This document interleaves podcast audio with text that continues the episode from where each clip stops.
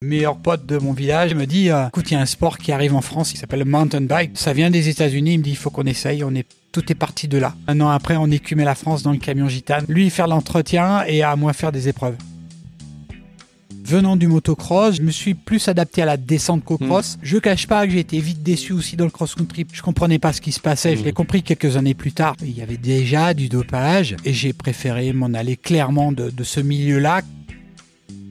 Et arrive cette course, et là je me dis, c'est la dernière, profite, parce que de toute façon, euh, c'est c'est trop dur, j'y arrive pas. Toute l'équipe de France est là, le plateau de Coupe du Monde est là, et je gagne au scratch le matin et l'après-midi, deux fois devant Nico. Il n'avait pas perdu de course cette année-là. Et c'est là où j'ai posé la question à Vincent Ranchou, euh, le rédacteur en chef de VTT Magazine à l'époque. Et il m'a dit, mais on cherche un mec comme toi et tu en sais bien assez pour nous donner des leçons. Et j'ai commencé comme ça.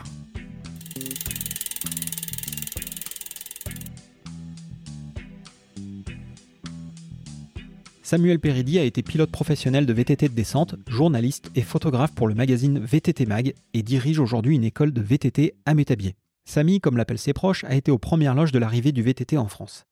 Passionné de motocross, il est tombé amoureux de ce sport grâce à son ami Philippe Moreau qui lui a mis le pied à l'étrier. Après une carrière professionnelle pendant laquelle il a côtoyé, challengé et même battu les plus grands, il est passé de l'autre côté de la barrière en entrant chez VTT Mag où il a officié pendant 18 ans. Une période faste pendant laquelle il a essayé les meilleurs vélos, voyager aux quatre coins du monde pour rouler sur les plus beaux spots avec les meilleurs pilotes pour ramener les plus belles images. Aujourd'hui, Sam se consacre à son école VTT et fait ressurgir quelques souvenirs de la grande époque. Dans cet épisode, vous découvrirez comment Sam est passé de débutant en VTT à triple champion du monde en master en descente, comment il a battu Nicolas Vouilloz à la régulière alors que ce dernier était invaincu, ses souvenirs des vélos les plus incroyables qu'il ait essayés, ses meilleures histoires sur l'âge d'or de la presse spécialisée, mais aussi son point de vue sur le déclin qui en a suivi, son engagement auprès de la station de Métabier et comment le VTT se développe sur place, son récit sur l'événement qu'il a organisé pour les 30 ans des championnats du monde à Métabier, et bien plus encore. Préparez-vous à un épisode fourni en M-Dropping qui rappellera des souvenirs à certains d'entre vous. Et sachez que la version vidéo de cet épisode, ainsi qu'une vidéo bonus dans le garage de Sam, sont à retrouver sur YouTube à partir de 18h le jour de sa publication. Je vous mets évidemment tous les liens dans la description. Cet épisode d'En roue libre vous est proposé par l'agence Line, l'agence conseil spécialisée dans le cycle. Dans un marché du vélo de plus en plus technique et complexe, Line offre à ses clients une analyse claire basée sur 30 années d'expérience. Line accélère votre connaissance du marché, vous aide à dépasser la concurrence, vous accompagne dans la définition d'une stratégie performante pour atteindre plus rapidement vos objectifs. Pour cela, rendez-vous sur agenceline.fr. Vous pourrez y réserver un appel gratuit de 30 à 45 minutes pendant lequel on échangera sur vos objectifs et je vous présenterai un diagnostic de votre projet ou activité en vue de vous proposer un plan d'action personnalisé. Ça se passe sur agenceline.fr. Et maintenant, mesdames et messieurs, place à mon invité du jour, Samuel Peridi. Bonjour Sam. Bonjour Antoine. Comment ça va? Ça va très bien. Merci. Génial. Merci de beaucoup de me recevoir de nous recevoir chez toi, dans ton garage. Bah, c'est moi qui vous remercie d'être là, enfin, en tous les cas, qui te remercie d'être là. Euh, je suis très fier de, ce, de cette interview et de ce podcast. Eh bien, écoute, moi aussi. Euh, alors pour vous qui nous écoutez, euh, sachez que nous nous trouvons en ce moment même dans le garage euh, de Sam Peridi, euh, que si vous voulez voir un petit peu ce qui s'y passe et, le setup qu'on a mis derrière, je vous invite à aller regarder dans quelques heures la, chaîne YouTube euh, sur laquelle eh bien, sera ce podcast en vidéo, puisqu'il s'agit d'un format audio et vidéo. Euh, justement pour pouvoir euh, bah, euh, s'immerger dans le, setup, enfin dans les, garages, dans les lieux de, nos, invités. là, on a, quand même quelques, magnifiques reliques dont Sam, tu vas nous parler. En tout cas, je vous invite à, aller voir euh, la, vidéo ou en tout cas quelques extraits euh, et, aussi à vous y abonner, à vous abonner au podcast sur votre plateforme d'écoute préférée, à laisser un petit, euh, avis avec une note 5 étoiles, ça m'aide énormément à remonter dans les classements. Et, et pareil, faites-le, abonnez-vous sur YouTube et partagez ça à vos amis. Bon Sam, je, suis, je suis ravi d'être là avec toi. pour, le, pour le contexte, pour rappel, on avait fait un enregistrement de podcast en, voilà, à distance et puis je dois reconnaître que j'étais un peu frustré euh, parce que tu as tellement de choses à montrer ici dans ce garage et on le voit aujourd'hui euh, que je on a fait un super entretien et, euh, je suis quand même resté un petit peu sur ma faim. Ouais, je suis un peu resté sur ma faim parce que et c'est exactement la raison pour laquelle je veux faire ces, ces, enregistrements en présentiel. C'est déjà pour être avec toi physiquement parce qu'on se connaît depuis depuis très longtemps. longtemps oui. et, et je trouve que c'est quand même vraiment bien et, mieux de, de, de, se voir. Et puis, euh, et puis tout ça, toutes ces, reliques euh, qui rappellent énormément de souvenirs, pas qu'à moi, et je pense qu'à beaucoup d'entre vous qui, euh, qui nous regardez, nous écoutez. Donc voilà, je, suis ravi. et, et, donc voilà, ravi de, cet entretien. Plein de sujets que j'aimerais voir avec toi. donc, ce que j'aimerais savoir aujourd'hui, c'est qu'est-ce que tu fais aujourd'hui? Euh, c'est quoi l'activité de, Sam aujourd'hui? Alors l'activité de Sam, ben, depuis 7 ans, j'ai créé l'école de VTT à Métabier, une école MCF, pour pas la citer, et, euh, et je suis je suis moniteur de VTT et j'essaye de fermer la boucle. Hein. Après une carrière professionnelle dans le dans la descente en VTT, une carrière professionnelle journalistique, euh, j'ai passé des brevets de monitorat et aujourd'hui je suis moniteur de VTT depuis 7 ans et j'essaye de fermer cette boucle euh, voilà, pour terminer ma carrière sur deux roues euh, qui a commencé euh, en 1988. 88, ok. donc, alors pour ceux qui te, pour ceux qui te connaîtraient pas, puisque puisqu'il y, y, a des gens qui, qui, nous regardent et nous écoutent, et même des jeunes qui connaissent pas ta carrière, ce que tu as fait, est-ce que tu peux, en quelques mots, nous, nous dire voilà, qui t'es et, qu'est-ce que tu as fait en résumé, puis après on reviendra sur chacun des, mhm. des thèmes. Eh ben, je suis Samuel Perelli, vendéen de naissance. Hein. Je suis pas du tout une personne de la montagne, je suis quelqu'un de l'océan hein, Atlantique et euh, pas du tout prédestiné à faire du VTT un jour. Euh, et comme je te disais, j'ai commencé en 1988 grâce à une personne hein, qui s'appelle Philippe Moreau. Je suis obligé de le citer parce que il fait partie intégrante de, de, ma vie, euh, de tout ce qui en a découlé en tous les cas, en tous les cas, en tous les cas sur le VTT. Et grâce à cette personne, un jour, il m'a dit il faut qu'on essaye un sport euh, qui s'appelle le mountain bike parce qu'on parlait pas de VTT à l'époque. Ce mot-là n'existait pas.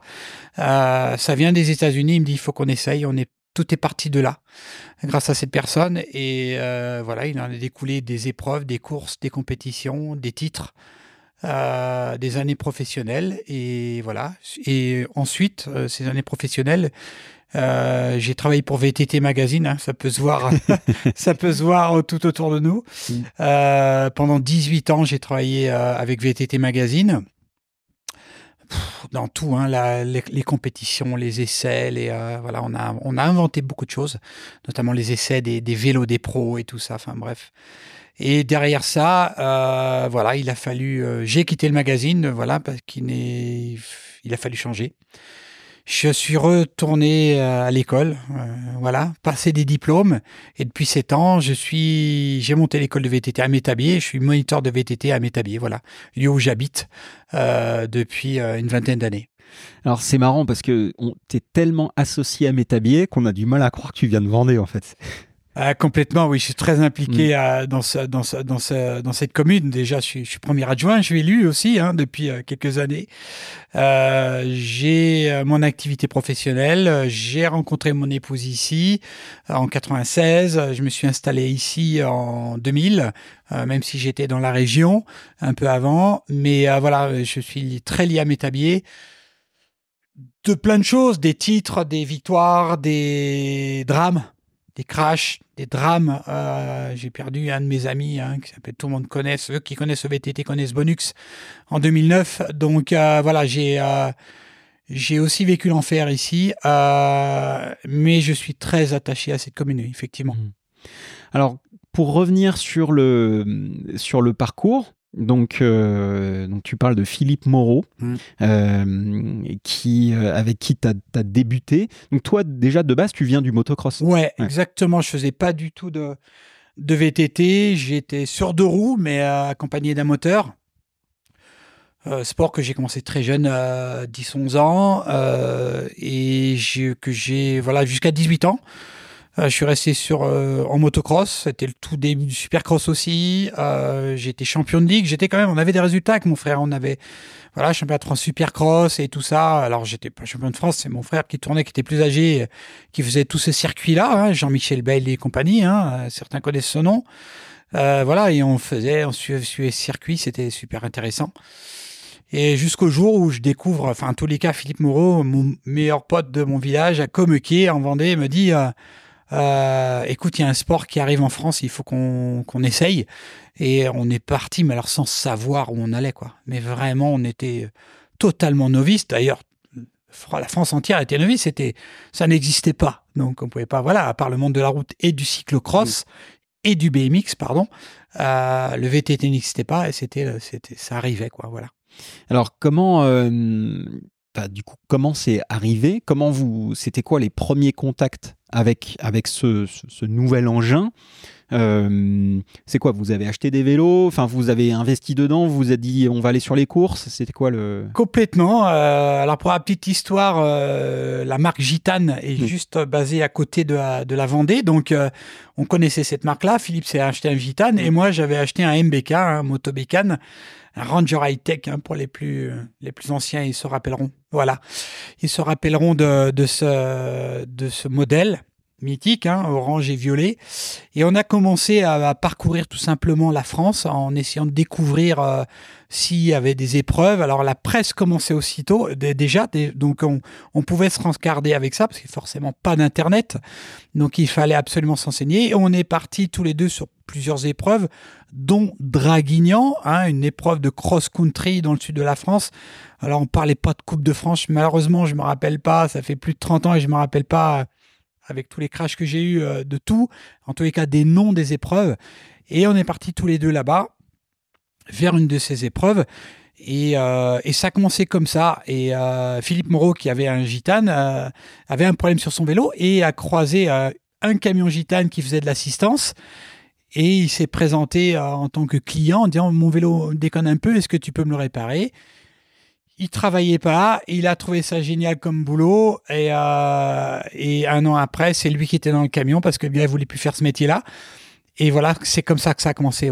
Un an après, on écumait la France dans le camion gitane à lui faire l'entretien et à moi faire des épreuves. Donc c'était quoi ton premier sponsor? Alors, euh, le team n'est pas arrivé tout de suite, d'accord? Hmm. Le team n'est pas arrivé tout de suite. Euh, Philippe a commencé à faire de, la, de, l'entretien sur les épreuves. Moi, j'avais acheté un Trek aussi à l'époque parce que Gitane, pour la petite histoire, distribuait cette marque-là en France hein, déjà.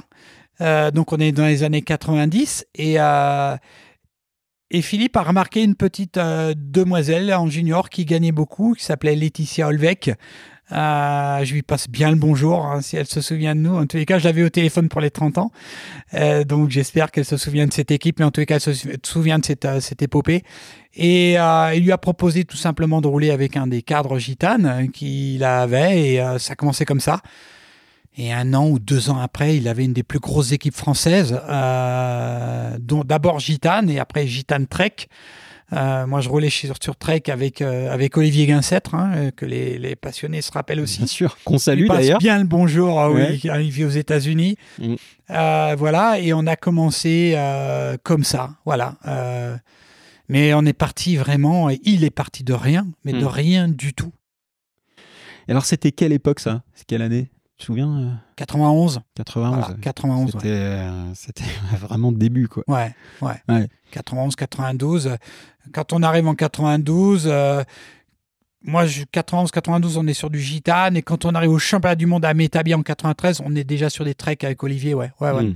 Donc, il y a une équipe gitane, euh, cross descente, et une équipe euh, gitane, une équipe trek, pardon, cross descente, dont Miguel Martinez, Peter Pouli, enfin, je t'en passe des meilleurs. Il y a, ouais, il y a des numéros quand même là dans l'équipe, dont un qui est champion olympique quand même. Hmm on est obligé de le citer quand même, et qui roule toujours d'ailleurs, je sais pas comment il fait. Et c'est son fils aussi qui roule en ouais, ouais, ouais, ouais, ouais, ouais, il y a, y a, un numéro là aussi, ouais, ouais, ouais, Il a la bonne patte lui aussi, hein. il, il, va être bon.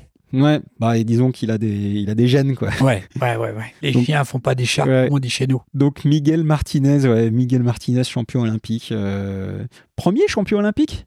Ouais, Ouais. premier champion olympique français. Mm. euh, il se rate à Atlanta, il fait podium, quand même deuxième ou troisième. Mm. Euh, derrière Brent Jens, hein, qui gagne, deuxième, je sais plus, j'ai plus tous les. Mais oui, quatre ans après, c'est lui qui a qui rafle la mise, ouais, ouais. Ouais. Donc il Sydney d'ailleurs en 2000, et après c'est euh, l'épopée Absalon. Voilà. Sacré, sacré époque, ouais. Ouais, ouais. Miguel Martinez que, que, que j'ai dans ma liste de, de futurs invités. Ah oui, il y a- oui, là, il y a, y a de quoi raconter aussi. J'espère ouais. vous vous souviendra de nous et tout ça. Je l'ai au téléphone pour les 30 ans que j'ai organisé cet été, mais il n'a pas pu venir parce que voilà, il est, il est, il est commentateur, il est partout, il n'arrête pas, il continue à courir, cyclocross, route, enfin, ouais, super énervé, ouais. Ça, il y a des choses qui changent pas. Et puis pour Mm. citer les champions des équipes qu'on avait, bon, je disais Laetitia Olvec, mais après on a eu Nolven Lecaire quand même qui a quelques titres. Bien sûr. Euh, voilà, qui c'est euh, Jean-Michel Chabas, Cyril Vitalien qui était là aux 30 ans. Euh, je sais plus encore qui était, mais on était une bonne équipe. Mm. Euh, le grand Thomas Ditch, euh, qui a roulé longtemps, longtemps en cross-country aussi, chez toujours, euh, qui est toujours en activité. Ouais, ouais, ouais, ouais, Ouais. chez, je sais plus, chez Cube, je crois, il alors, c'était. non, c'est pas Cube, mais aujourd'hui, il a un magasin de vélo. Voilà. Il rentre dans je une chaîne de vélo, je Ouais. crois. Ouais. Et, et puis même, enfin, il a même pas qu'un magasin de vélo, c'est qu'en fait, il dirige, il dirige l'enseigne.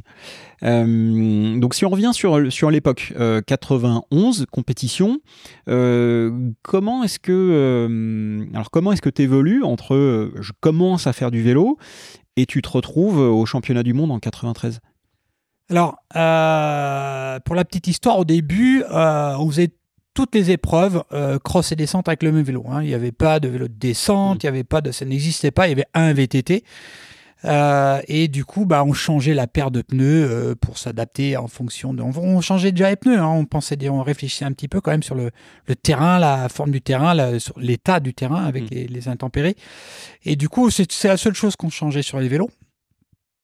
Et du coup, on pouvait, euh, déjà, euh, 90-91, on a commencé à avoir les premières descentes euh, qui sont arrivées au jet et tout ça, voilà. On, et euh, on pouvait faire, euh, les épreuves étaient séparées à l'époque, d'accord? Donc on faisait un coup de la descente dans une, dans une euh, station et un coup du cross-country dans une autre et ainsi de suite.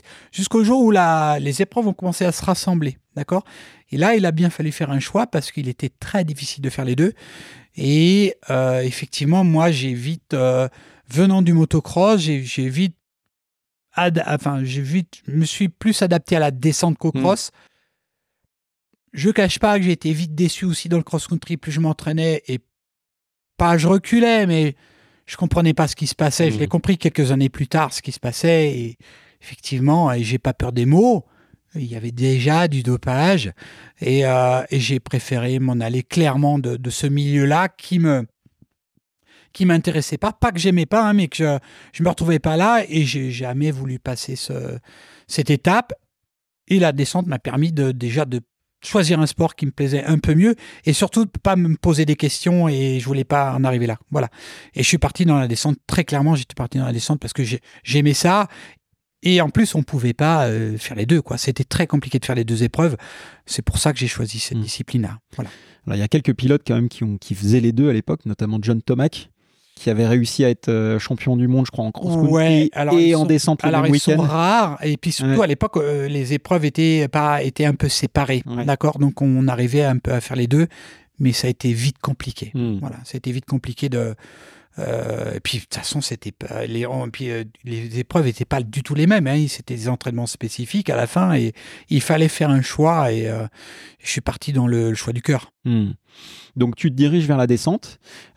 C'est quoi ton ta progression, ton évolution à partir du moment où tu fais ce choix jusque euh, voilà, 93 euh, championnat du monde? Bon, elle est, elle est, elle est assez difficile. hein. On est, on est, euh, on est 10 mecs super forts à cette époque-là. Euh, Stéphane Gianni, les Guinguin, les Taillefer, Franck Roman, les Gachets, euh, euh, Nicolas Vouillos qui arrive, euh, très vite Karim Amour. Et on est très, on est tout de suite une grosse, les dollars, on est tout de suite une équipe de gars là super, euh, super forts.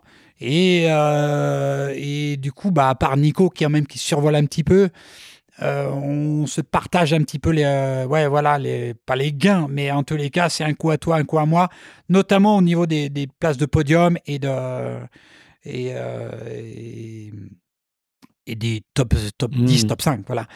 Et puis ça tourne, il y a un peu de turnover, machin, c'est un coup à toi, un coup à moi. Et c'est vrai que moi, je me suis, ce qui m'a démarqué, c'est la, c'est la boue, hein, où j'ai, où j'ai commencé à gagner, pas avant c'est ça arrivait un petit peu après 93, 94, euh, c'est une année très compliquée hein, pour moi avec mon gros accident, mais 95 là où je commence à vraiment à, me révéler hein, et à me dévoiler parce que je commence à vraiment gagner des grosses courses.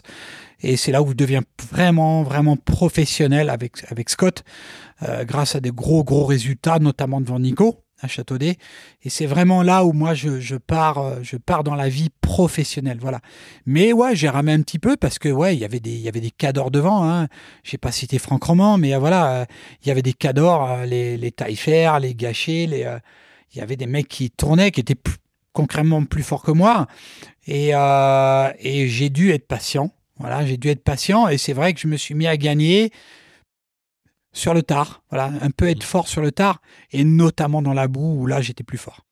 Alors dans la boue, tu étais plus fort, mais euh, il y, a une raison à ça, c'est que tu t'entraînais beaucoup, euh, notamment sur la boue. Enfin, euh, excusez-moi les habitants de Métabier, mais tu, me disais que tu n'étais quand même pas gâté avec, avec la météo ici et que par rapport à tes entraînements, bah forcément, tu étais obligé de t'entraîner avec les conditions locales.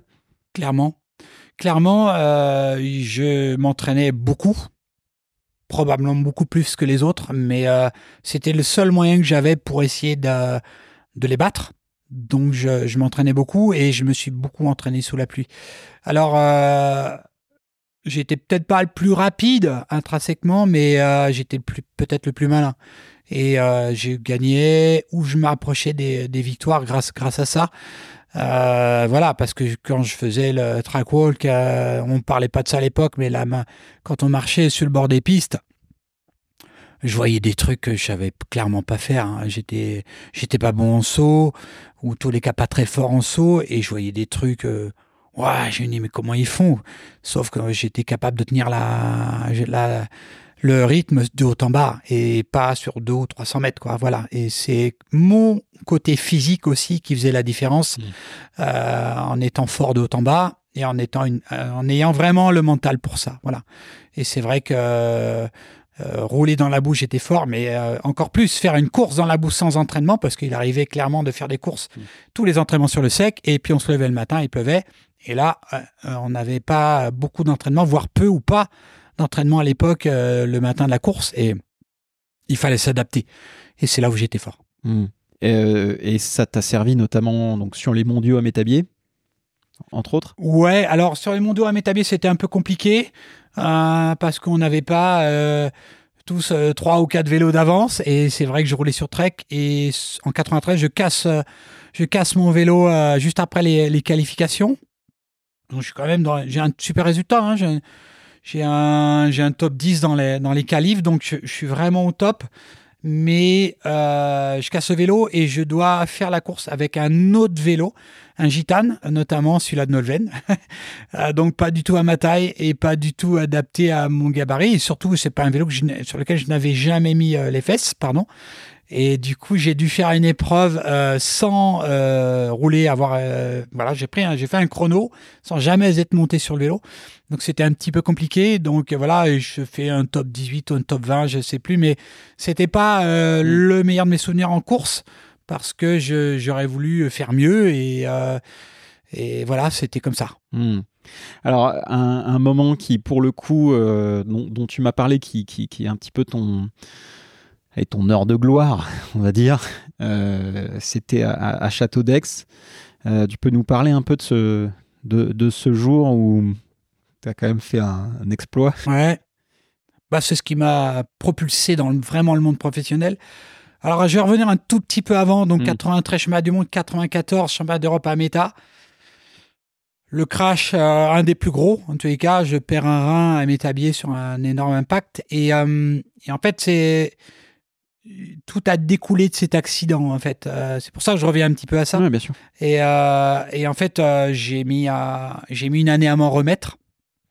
Ça a été très, très, très, très difficile physiquement, mentalement de, de me remettre de ça. Et c'est l'année aussi où j'ai été, voilà, j'ai pris une année sabbatique pour me dire, OK, tu te donnes encore un an, tu sors de ça euh, grandi ou pas, mais il faut que tu fasses quelque chose. Et je suis parti euh, dans cette année-là, donc en 95, euh, je suis parti d'Orient, hein, je faisais 52 kilos après mon accident. je suis revenu en me battant. Vraiment, je me suis battu, je me suis beaucoup entraîné et j'ai cru à quelque chose. je croyais en quelque chose, je savais pas où j'allais. Surtout que les premières courses, c'était la catastrophe en termes de résultats, forcément. Et petit à petit, euh, dans l'été, je, suis revenu, revenu, revenu, revenu, jusqu'à Châteaudet, euh, finale de l'Avalanche Cup, euh, un an avant les championnats du monde de 96. voilà, qui était à Châteaudet. Donc 95, je reviens, je reviens. Et, et arrive cette course. C'est une des dernières courses de la saison que je vais faire. Euh, j'ai pas eu trop de bons résultats. J'en ai eu des bons, hein, parce que je, crois que les Lex, deux semaines avant, j'ai fait un top 10, mais je rame quand même, je ramais pas mal. Et, euh, et là, je me dis, ouais, c'est la dernière profite, parce que de toute façon, euh, c'est trop dur, j'y arrive pas. Et euh, Châteaudet, euh, bah voilà, je gagne devant. On est deux semaines avant euh, les championnats du monde en Allemagne. Je me rappelle plus non euh, Kircherten, je crois, un truc comme ça. Et je gagne les deux manches devant un plateau de Coupe du Monde, clairement. Hein.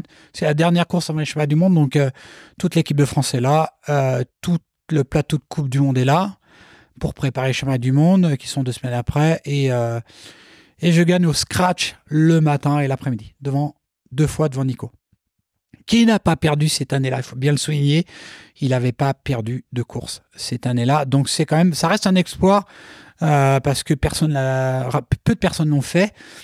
Et, euh, et moi, c'est ce qui me propulse derrière chez Scott, en fait, dans mm. le monde professionnel. Voilà, vraiment le, vraiment le monde professionnel. Alors, euh, il faut quand même rappeler, parce qu'on dit Nico, Nico, il faut, rappeler, il faut rappeler quand même de qui on parle et pourquoi est-ce que ça a pu te, propulser. Nico Vouilloz, allez, je te, laisse quand même euh, rappeler à, ceux qui ne connaîtraient pas, parce que, euh, encore une fois, on s'adresse à des gens qui, vous qui nous écoutez, qui nous regardez, vous n'êtes pas forcément historiquement passionné de vélo, peut-être que euh, c'est nouveau, ou peut-être que vous vous intéressez à, tout type de vélo et pas forcément le VTT, et encore moins le VTT de descente. Donc Sam, pour tous ces gens-là, est-ce que tu peux rappeler qui est Nicolas Vouilloz? Alors Nicolas Vouilloz est le la personne, le pilote qui a le plus de titres de champion du monde. Hein. Il a 10 titres de champion du monde de VTT en descente, toutes catégories confondues. Euh, je compte même pas celui-là d'enduro, mais euh, on pourrait le rajouter parce qu'il arrive sur le tard. Et euh, alors c'est pas un titre de champion du monde, c'est pas un maillot, mais c'est une Coupe du Monde quand même. Est-ce qu'on sait combien de victoires en Coupe du Monde? Alors là, je suis incapable de dire. Euh, je pense qu'un certain Karim Amour pourrait répondre un peu là. Je souhaite bien le bonjour parce que c'est une encyclopédie. Mais j'ai pas cette réponse à cette question. Tant de fois il a gagné. Et c'est pour le, le, le monde du VTT une grande, très grande personne.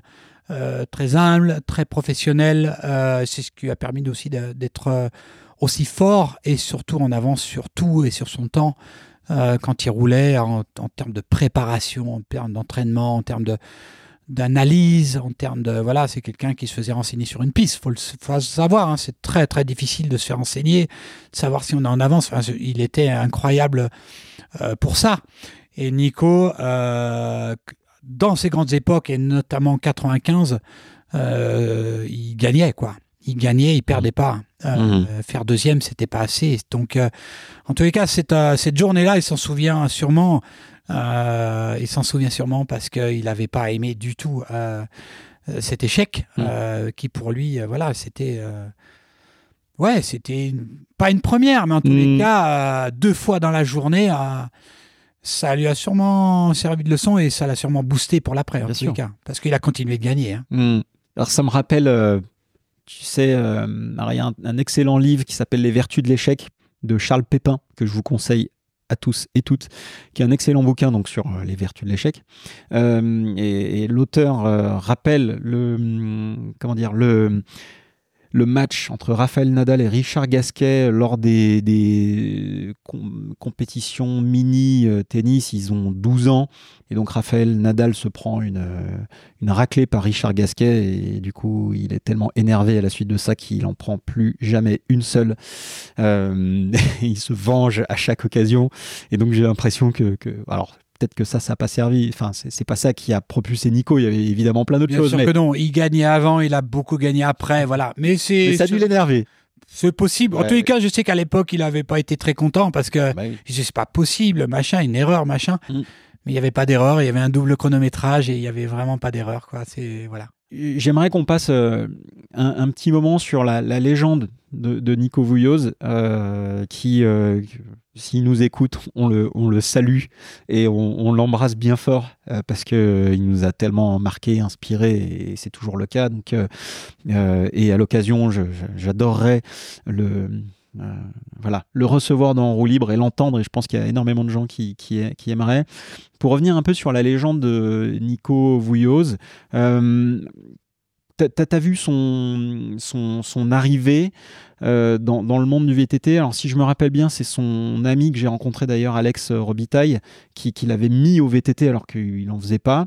Il l'avait amené sur une course et il avait adoré, je crois qu'il même il avait gagné la course à l'époque. Et donc euh, Nico, qui n'était pas forcément prédestiné à, ça, finalement il est arrivé dans le VTT et puis il a, il a, il a marqué l'histoire du VTT de son empreinte. Et pas que. Et, pas que. C'est un surdoué. Nico, c'est un, c'est un surdoué. Euh, de tout ce qui touche, il le transforme en or. Euh, il peut, il s'intéresse à tout. Euh, alors peut-être qu'il n'aurait pas été marathonien, euh, quoique, mais en tous les cas, tout ce qu'il a touché, on va pas revenir là-dessus, la voiture, le, euh, il s'est mis dans la, la, la voiture télécommande. Ouais, il mm. s'est mis, il s'est retrouvé devant, il a gagné. Il est parti dans le rallye, il s'est avéré quand même qu'il était extrêmement fort. Et en Champion d'Europe. Et oui, avec déjà des titres et puis surtout euh, une manière de développer, euh, il, a, il a intéressé vite euh, le monde de l'automobile parce qu'il comprenait ce qu'il faisait et, et ça, c'est pas donné à tout le monde. Mmh. Voilà, c'est pas donné à tout le monde et, moi j'ai énormément de respect pour cette personne. C'est, moi, je, voilà, parler avec lui, c'est c'est, c'est génial parce que tu, tu apprends tout le temps. Tu, et j'ai eu la chance de beaucoup euh, beaucoup de fois faire du vélo avec lui et être dans sa roue, c'est juste incroyable de voir euh, comment on peut euh, s'adapter au terrain et faire du vélo de cette manière. C'est juste incroyable. En tous les cas, à cette époque-là, parce que forcément aujourd'hui, on voit des trucs sur les vélos. Il y a des gars qui sont incroyablement doués dans tout ce qu'ils font. Mais là, on parlait d'une époque où ça n'existait pas et, euh, il était, lui, c'est sa lecture de terrain qui reste, qui reste incroyable. Il est capable de faire des choses avec son vélo mm. et en utilisant quelque chose sur le terrain. Et ça me, moi, ça m'a appris beaucoup à, dans mon nouveau métier d'enseignant de, de, et de moniteur, de voilà, servez-vous du terrain pour faire quelque chose. On a besoin, il y a le vélo, mais tout ce qu'on trouve par terre permet forcément de faire quelque chose. Un, une bout de pierre, un bout de racine, c'est tout ça, c'est un impact qui permet de, de, lever les roues et d'aller euh, au ciel. Hmm. Alors, tu, parles du pilotage, mais il n'y avait pas évidemment que ça. Et ce qui était impressionnant avec Nico, alors même si j'ai pas vécu d'aussi près que toi cette, cette, cette, grande époque, il y avait quand même euh, aussi le côté préparation, euh, tout ce qu'il y avait en amont enfin, le, travail sur, sur les vélos, les suspensions, le travail avec euh, Olivier Bossard, et, tous les deux, ils formaient également un binôme qui a transformé euh, de manière assez euh, importante, si ce n'est radicale, l'approche sur la préparation des vélos. ouais, carrément. sur la préparation des, des vélos, puisque aujourd'hui, il y a des concepts qui existent encore, qui sont utilisés. Euh, et qui, qui, qui, ont 25 ans, qui ont été développés avec le Team Sun Exactement. Tu as, bien résumé. En fait, il y a eu un avant et un après euh, Sun, mm. clairement, clairement. Et surtout, surtout Olivier Bossard, qui a énormément apporté dans le monde du, VTT euh, moderne. Euh, les géométries, les, la périmétrie, les suspensions. L'acquisition de données. L'acquisition de données. Euh, ils, ont, ils ont vraiment marqué d'une pierre ce, passage-là parce que ça n'existait pas et ça, on voyait bien que ce, ce sport loisir devenait un sport mécanique, pardon, et, et, et ça devenait de la Formule 1. Et clairement, il y a eu un avant et un après euh, Sun et surtout, surtout Olivier Bossard, euh, un génie, un génie aussi de sa génération. Donc le, le combo euh, Vouillos-Bossard a fait des étincelles, clairement, clairement. Euh, et on a, en termes de résultats, ça a gagné beaucoup, beaucoup, beaucoup, beaucoup, beaucoup. 10 titres de champion du monde et je crois qu'il n'y a qu'une année où, où ça n'a pas été consécutif, c'est en 99, quelque chose comme ça, ou en 2000, parce que c'était à euh, Colorado aux États-Unis et donc euh, c'était Miles Rockwell qui avait gagné, je crois, quelque chose comme ça, enfin sur son terrain où il y avait quelque chose comme ça. Mais... Ouais, alors moi j'ai souvenir que Rockwell gagne à Sierra Nevada, mais c'est un peu plus tard. C'est un peu plus tard. Euh, Veil, j'ai plus la. il faudrait qu'on Ouais, mais je crois qu'il y avait un truc. Ouais. En tout cas, il y a, eu peut-être une année où, où, Nico n'a pas gagné de manière consécutive. Euh, sur, le, sur le Team Sun, parce que toi, tu as, vu l'arrivée du Team Sun qui. Qui, était quand même le truc absolument incroyable. C'est-à-dire que un Smirmork, enfin un 38 tonnes euh, qui arrive sur les sur les sur les compètes. Euh, enfin, ah, c'était démesuré à l'époque. Euh, on comprenait pas ce qui arrivait et tout ça. Et, et d'ailleurs, on s'est senti, oui, ça, ça, ça, ça, a fait grandir tout le monde parce qu'on s'est senti, ouais, ouais, ils ont du, des moyens, quoi, tu vois, des moyens et, et des moyens humains euh, financier, mm. technologique, on se sentait un petit peu petit. Alors, si tu veux, ça n'a pas duré longtemps. Hein. tout de suite, euh, les marques euh, sont dit OK, non, mais il va falloir aussi qu'on mette les moyens si on veut rivaliser avec cette équipe parce que ils avaient les meilleurs pilotes et ils avaient les meilleurs vélos. Donc, c'était vite compliqué de. Ouais, il fallait se battre, voilà. Mais bon, chacun s'est. alors, moi, j'avais déjà commencé à freiner un peu ma carrière quand eux ont vraiment commencé à monter. Mais euh, ouais, ouais, c'est, euh, ils, ont, fait avancer les choses. Hein. Donc si on, se replace, encore une fois, je fais un petit focus sur le Team Sun. Euh, donc là, l'âge d'or du Team Sun, c'est quoi 98, 99 Même un petit, tout petit peu avant, 97 Ouais, c'était mm. vraiment là où ça, les vélos ont commencé vraiment à vélo. L'arrivée du premier rad, je me rappelle plus, mm. mais on est, on est, on est ici à peu près. 93, forcément, ils sont tous en rigide. 94, euh, je pense aussi. Alors, j'ai pas de souvenir avec mon crash. 97, j'ai pas fait long feu moi dans la semaine. Ouais. Et après. Euh, Team Sun Shippy, euh, à partir de 95. on était déjà. 93, euh, hmm. c'était euh, parce que c'était le nom du, hmm. des BMXers. Donc, ils sont arrivés avec les mêmes tenues. Hein, c'était la grande classe hein, quand ils sont arrivés d'ailleurs. Et encore aussi en, un grand coup de chapeau à un certain Max Commensal, comme qu'on ne peut pas oublier.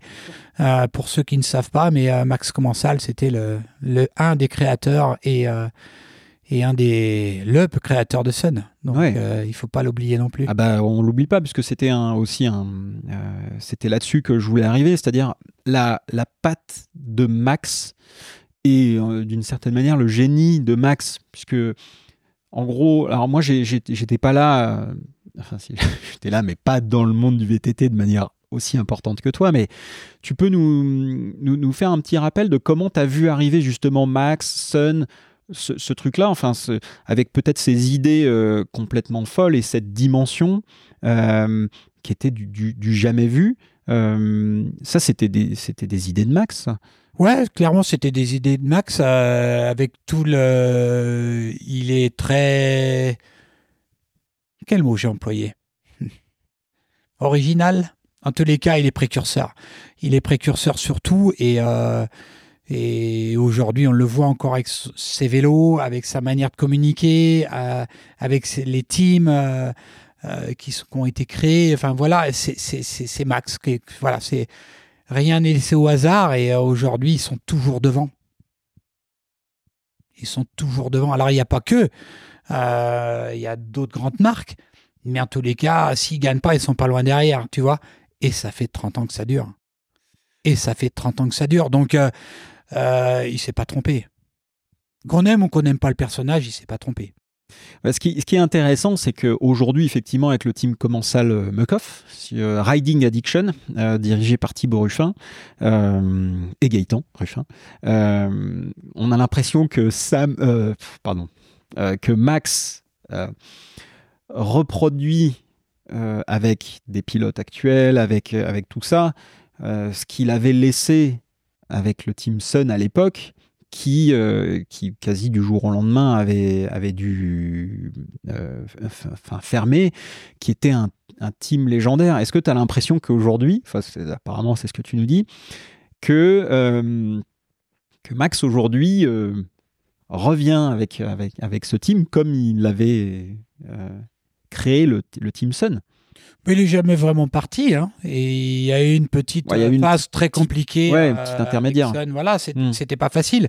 Mais euh, dès qu'il a recommencé, euh, dès qu'il a créé Commensal, Bicycle, voilà, et il est revenu. Euh, enfin, il est, il est, il est pas revenu. Il est jamais parti, tout simplement. Et, et voilà. Et aujourd'hui, c'est l'image. Et, il est très fort avec ça. Il est très fort avec ses, avec ses équipes. Enfin, ses équipes. C'est pas son équipe parce que c'est forcément l'équipe de de Thibaut Ruffin, mais en tous les cas, il est toujours là. Et on parle toujours de lui euh, comme au premier jour. Et oui, c'est ce que je te dis, ça fait 30, 30 ans que ça dure. Et je te parle pas des années BMX, hein, encore avant. Hein, donc, euh, hmm. moi, je ne l'ai pas connu dans cette époque-là. Mais euh, voilà, donc, ouais, c'est un patron. Ce qu'il y a d'intéressant, alors, pour, pour prolonger là-dessus, effectivement, Max, Max Commensal patron de la marque éponyme, enfin patron et créateur de la marque éponyme, euh, qui a relancé après Sun. C'était un peu une histoire à la Steve Jobs, quoi. C'est-à-dire qu'il a créé sa marque euh, Sun et euh, j'avais pas tout, tout, suivi, mais euh, faire entrer des investisseurs, il a été sorti de, de, de la marque Sun et il a créé comment ça à la suite? Exactement, il a, ça a été très vite. Hein. Hmm. Et il a créé sa marque en utilisant son nom de famille, tout simplement. Et et, voilà, on sait ce qu'elle est devenue aujourd'hui. Et euh, voilà. Ouais, non, c'est mmh. un personnage hein, quand même. Hein. Il y en a quelques-uns. Euh, lui, il fait partie des, des meubles, complètement. Euh, Max, que, que également, je, je, serais ravi d'entendre ah et de voir dans, dans Roue Libre. Je, je, vais, je vais me préparer un petit peu parce que pour, pour, pour, pour être tout à fait voilà, euh, pertinent et avoir un, le, meilleur échange possible, je, je, tiens à être prêt, moi aussi. non, mais c'est un peu le patron. Enfin, euh, je veux dire, aujourd'hui, moi aussi, j'ai une admiration énorme pour, pour Max et, euh, et voilà. C'est Il est très atypique. Ouais, mais c'est ce qu'on aime aujourd'hui. Si, donc, si on, revient un peu sur, sur ça, donc toi, tu as eu le la chance donc de côtoyer Nico de, sur, sur différents aspects et notamment grâce à ce que tu as. Alors, donc, tu as, roulé en compétition. si on revient sur le côté. 95, je gagne, et c'est ce qui me lance dans le monde professionnel. D'accord? Là, je pars chez Scott, clairement. Mmh. en hein, tant que pilote. En tant que pilote, vraiment en tant que pilote. Euh, j'ai une super proposition de Jean-Michel Fourvincent, hein, qui à l'époque travaillait pour Scott, et euh, dans le Team France. Il m'a dit, écoute, euh, Sam, je te propose un contrat professionnel. Euh, tu passeras pas par la petite porte Scott France, tu rentres chez les grands, dans la grande cour, chez les pros à, à Givisier, en Suisse. Et là, bah là, voilà, ça a été un petit peu houlé. Hein. J'ai refusé d'abord parce que j'avais d'autres propositions suite à cette grande victoire de mon Nico. Et finalement, je me suis ravisé et je suis parti chez Scott et je regrette pas du tout. Et d'ailleurs, je suis toujours avec eux en tant qu'ambassadeur, donc j'avais eu euh, quand même la bonne idée de, rester avec eux, en les cas de partir avec eux. Et c'est une très grande marque qui m'a permis d'apprendre beaucoup de choses, de rentrer dans le monde de de comprendre ce que c'était, parce que euh, à partir du moment que tu rentres dans ce monde professionnel, bah forcément tu côtoies l'industrie parce que tu vas développer, tu vas avoir euh, des fabricants de roues, des fabricants de pneus, des et là ça a été ça a été quand même deux ans qui étaient très intéressants en termes de compréhension de, du monde de l'industrie en tous les cas avant que je sois journaliste. Et euh, voilà, ça a été deux années, euh, je cache pas, très difficiles, très compliquées. C'est le monde de, professionnel euh, est très compliqué dans le sport parce que ben il a pas de c'est la jungle hein. tu gagnes tu gagnes tu perds ben voilà on te garde pas en tous les cas et j'ai trouvé ça très compliqué donc c'est vrai que j'avais d'excellents résultats quand j'étais un peu sorti de l'équipe et quand j'étais dans le monde de la Coupe du Monde avec vraiment très pro très cadré ben, je m'en sortais pas je trouvais ça j'étais comme si j'étais pas fait pour ça c'est drôle hein, mais mm. Mais euh, c'est un peu paradoxal, mais je, je, me sentais pas euh, moi-même. Euh, je roulais plus pour moi. Je roulais pour une marque et pour pas dire un patron. Et c'est vrai que ça a été deux années assez compliquées, même si je garde des super souvenirs, mais c'est pas facile. Hein. On a souvent tendance à regarder les gens, à dire Waouh, putain, la chance et tout. Euh, voilà, gravir les échelons, c'est difficile. Hmm. Euh, les maintenir, c'est très très compliqué. Euh, et c'était pas facile. Voilà. Et suite à ça, ben, suite à ça, oui, j'ai euh, j'avais là aussi, je suis pas quelqu'un qui a commencé la VTT à 14 ans, hein. j'ai commencé à 18 ou 19 ans, donc j'ai très, vite, j'étais un des plus âgés. En tous les cas, quand j'étais professionnel, j'ai tout de suite, j'ai eu 30 ans rapidement. Et plutôt que de continuer de m'investir dans le sport professionnel, j'ai préféré le quitter. En tous les cas, je pensais pas, euh, je savais pas à quoi j'allais penser. Je, voulais quitter le milieu du sport, mais je voulais rester dans les équipes, je voulais voyager. Et c'est là où j'ai posé la question à Vincent Ranchou, euh, le rédacteur en chef de VTT Magazine à l'époque, pour lui dire, écoute, moi, je quitte le monde professionnel et, euh, et je vais, euh, j'aimerais rester dans le monde du VTT, mais je savais pas du tout où je m'embarquais. Et on était au Dual d'Emilia, fin d'année, hein, donc une semaine avant le Rock d'Azur. J'avais fini mes deux années de contrat pro chez Scott. Et plutôt que de partir, d'essayer de chercher, chercher, j'ai posé la question à quelqu'un qui savait. En tous les cas, euh, ma grand-mère m'a toujours dit c'est mieux un qui sait que dix qui cherche.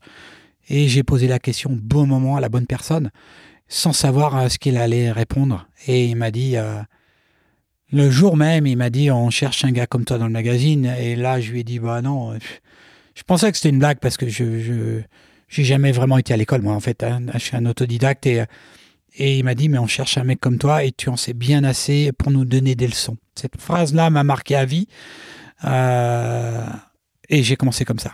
Donc euh, j'avais gagné la méga avalanche au scratch. Euh, je partais invité à la méga avalanche à la Réunion. Il m'a dit écoute tu pars à la Réunion, t'es invité. écoute fais ta course et derrière on va t'envoyer avec un, photographe et tu pars avec sept vélos de descente. Imaginez les moyens de l'époque. Et j'ai dit, j'étais sûr, machin, ouais, ouais. Et voilà, je suis parti avec euh, Jean-Pierre Montiel, que je savais bien, un photographe euh, qui était, c'est lui qui m'a appris un peu la photo quand même, parce que j'étais totalement novice aussi dans la photo, euh, l'écriture, je savais pas, et voilà, j'ai tout appris. En quelques années, j'ai tout appris. Voilà, dans le monde journalistique, ouais. Et ça a commencé comme ça. Il m'a laissé ma chance et euh, je l'ai saisi et je suis parti comme ça, ouais. 18 ans. 18 ans, on est en 98. En plus, tu arrives à un moment où, où, c'était quoi? C'était un peu l'âge d'or quand même de VTT Mag, Ou de la presse même euh? Alors, clairement, c'est l'âge d'or de la presse. Euh, ça marche du tonnerre. Il y a de plus en plus de magazines qui se créent. Euh, on est, ben voilà, on va vite voir euh, vélo tout terrain qui va arriver, plus après d'autres, et surtout euh, l'âge d'or de il y avait des ventes, il y avait beaucoup de publicité, ça fonctionnait du tonnerre. On avait, voilà, on était invité partout. Moi, j'étais, voilà, je, je, connaissais un peu l'industrie grâce à Scott, mais pas de ce côté-là, quoi. Et j'ai été très impressionné des endroits où on allait et le nombre de voyages qu'on faisait. Il faut bien s'imaginer que je partais 200 jours par an 200 jours par an. Alors, pas forcément à l'étranger, mais j'étais, je, ouais, je voyageais 200 jours par an en Europe, en France et partout dans le monde. Ouais. Donc c'était vraiment beaucoup, beaucoup de déplacements. Ouais. et c'était génial.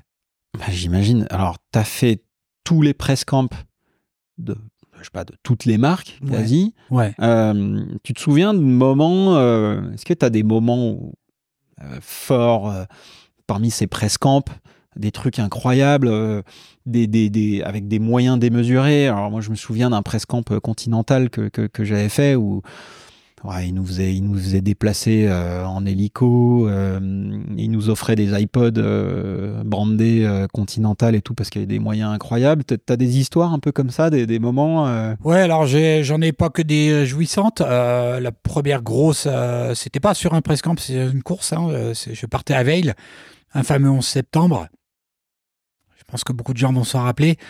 Euh, bah forcément, j'ai pas pu partir. hein, et euh, voilà, ce, ce genre d'anecdote, euh, ça marque une vie de journaliste parce que euh, bah, on voit tout ce qui se passe. Alors ça a marqué beaucoup de gens au-delà de nous, mais moi j'étais dans les aéroports ce jour-là, donc je comprenais pas ce qui se passait. Et puis on a très vite compris que voilà, ça allait être très compliqué.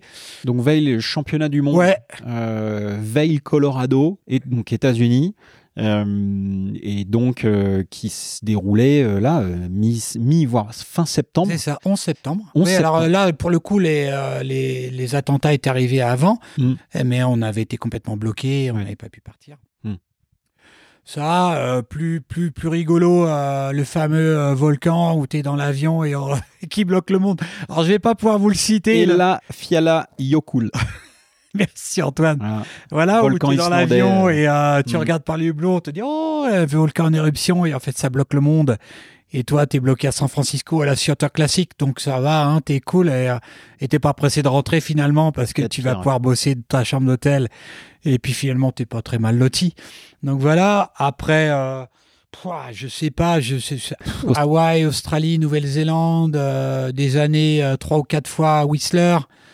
Euh, forcément l'Europe, euh, l'Afrique, euh, l'Australie, du sud au nord en road trip avec Manu Moll, Nouvelle-Zélande, championnat du monde. euh. alors c'est pas toujours des press mais c'est le, métier de journaliste. Mm. Donc euh, ça fait partie de, de tous ces voyages qui, voilà, où tu t'en prends plein les yeux, euh, une semaine dans le désert sans rien. C'était il n'y a pas un moment, c'est une vie en fait. C'est une vie de qui est très difficile à raconter comme ça. euh, euh, en direct, enfin, on n'est pas en direct, mais c'est très difficile de se rappeler de tout. bien sûr. Mais c'est une vie de journaliste qui, qui était incroyable. Et, euh, Mm. euh, la réunion, le saut de l'hélicoptère avec Barrel, on était, on était, il n'y a rien qui nous arrêtait, rien. Euh, on n'avait jamais assez d'idées pour des, de nouvelles photos. Alors, on n'avait pas la vidéo, mais on avait des, on a fait des trucs vraiment incroyables. Et euh, c'était, une super vie, ouais. Ouais, puis on, on a l'impression, alors tu, nous- tu nous montres quand même quelques exemples avec, euh, avec les vélos, avec, avec tout, alors que, que, que c'était véritablement l'âge d'or de la presse, en tout cas la presse spécialisée, de VTT Mag, moyen quasiment illimité parce que bah, c'était le... Enfin, il y avait vélo vert et puis après vélo tout-terrain, mais... euh, c'était quand même le magazine un peu référence de tout ce qui était VTT. Euh, vous aviez des annonceurs, donc du budget, donc euh, bah, vous pouviez faire un peu ce que Mm. vous vouliez. Tu pouvais également lancer des idées. Euh, parmi celles-ci, donc rouler avec les vélos des pros. Ouais. Ouais. Donc, tu as eu la chance, si on revient un petit peu sur, sur Nico, donc tu as eu la chance de rouler avec son Ouais, vélo. Ouais, ouais. Euh, donc c'était le V-Process à l'époque, enfin entre autres. Euh, qu'est-ce qui te, qu'est-ce qui t'a le plus marqué sur euh, le fait de rouler justement avec avec son vélo à lui? Bah, tu parlais de l'âge d'or, ouais. VTT Mag m'avait fait Mm. confiance et euh, leur slogan c'était nous en parlons parce que nous roulons. Et en fait, euh, c'était ça leur truc, c'était qu'il fallait. Ils avaient, ils avaient carrément euh, pris un, un ancien professionnel pour expliquer qu'est-ce que c'était le VTT. Et euh, alors, pas sur tout, hein, parce que j'ai pas tout essayé, puis j'étais pas le seul journaliste. Mais c'est vrai que dans le monde un peu high-tech et de la gravité, c'était intéressant de savoir de quoi on parlait. Mm. Du coup, venant de là, j'ai été crédible. Et du coup, ben, on a Vincent, encore une fois, une idée euh, euh, miraculeuse en disant, euh, enfin miraculeuse, c'est pas un miracle, mais c'était une bonne idée de dire, bah, écoute, ça serait bien de maintenant, vu que les vélos se développent de plus en plus, de les essayer, et qui plus est, en pleine épreuve. Alors ça, c'était totalement inédit, parce que je me retrouvais à rouler en Coupe du Monde avec les vélos des pros, soit Nico, que ça soit Cannondale, que ça soit Nico avec Sun ou V-Process, Nico, John Tomac quand il arrive avec sa marque. Enfin bref, on essayait des vélos de dingue et c'était totalement inédit. Personne ne le faisait parce qu'il fallait, un, que le journaliste bah, tienne un petit peu sur le vélo, quoi. Et puis derrière, il y avait des qualifs à passer, quoi. Je rentre en finale. Enfin, on était en championnat de France. Enfin, voilà, c'était. Et il fallait pas se retrouver euh, pas bon dernier, même si, bon, un fait de course est toujours vite arrivé. Mais je continuais à marcher, quoi. Le pire, c'est qu'il y avait des résultats. Et c'est ça, du coup, ça ça rendait le truc encore plus crédible. Enfin bref, c'était c'était c'était super bien. Et j'ai eu la chance effectivement d'essayer d'excellents vélos, voire des vélos euh, bah, que personne n'a pu euh, vraiment essayer. Usine, quoi. Ouais, ouais. Et, euh, et les époques.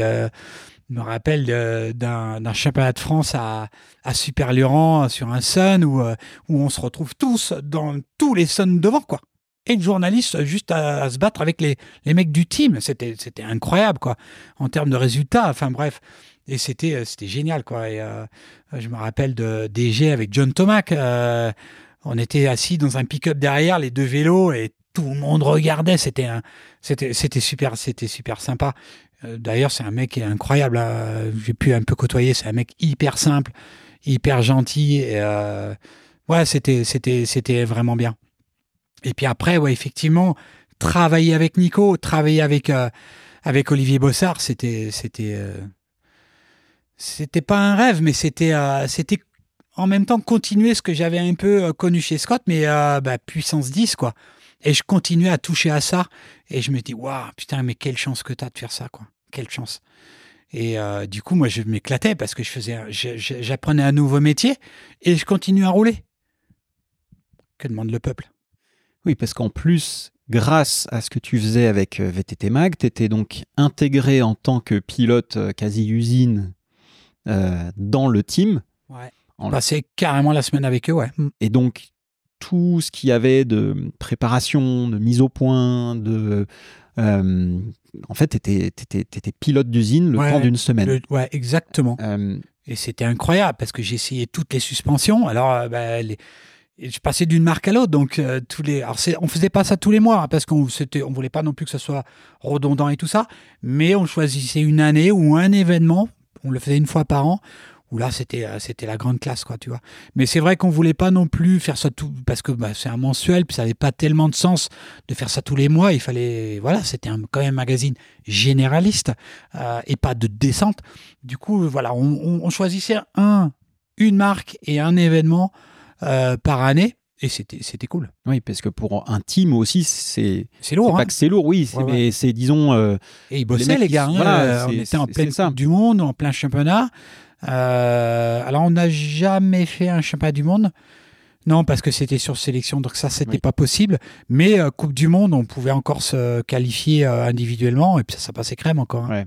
Donc, mm. euh, donc toi, il fallait que tu, tu, sois dedans, mais que tu les perturbes pas trop, parce qu'ils étaient quand même là pour la gagne. Alors souvent, on faisait un gros, gros du travail dans la semaine, d'accord, mm. tout ce qui était essai et tout ça. Et puis après, je m'immergeais dans le truc en tant que pilote. Parce qu'une fois que les essais et les photos étaient faites, bah, moi, je me régalais à, à faire la course. Donc c'était, c'était, et donc là, j'étais un peu à côté, je les embêtais pas, voilà, mais euh, j'étais, c'était trop bien, quoi. C'est quoi, euh, c'est quoi pour toi le moment le plus le plus fou, euh, justement, des essais de ce vélo, quelque chose qui t'a qui t'a vraiment particulièrement marqué? Alors moi, je, me souviens de ce moment où tu roulais avec le V-Process de Nico, donc 2001, championnat de France ici à Métabier.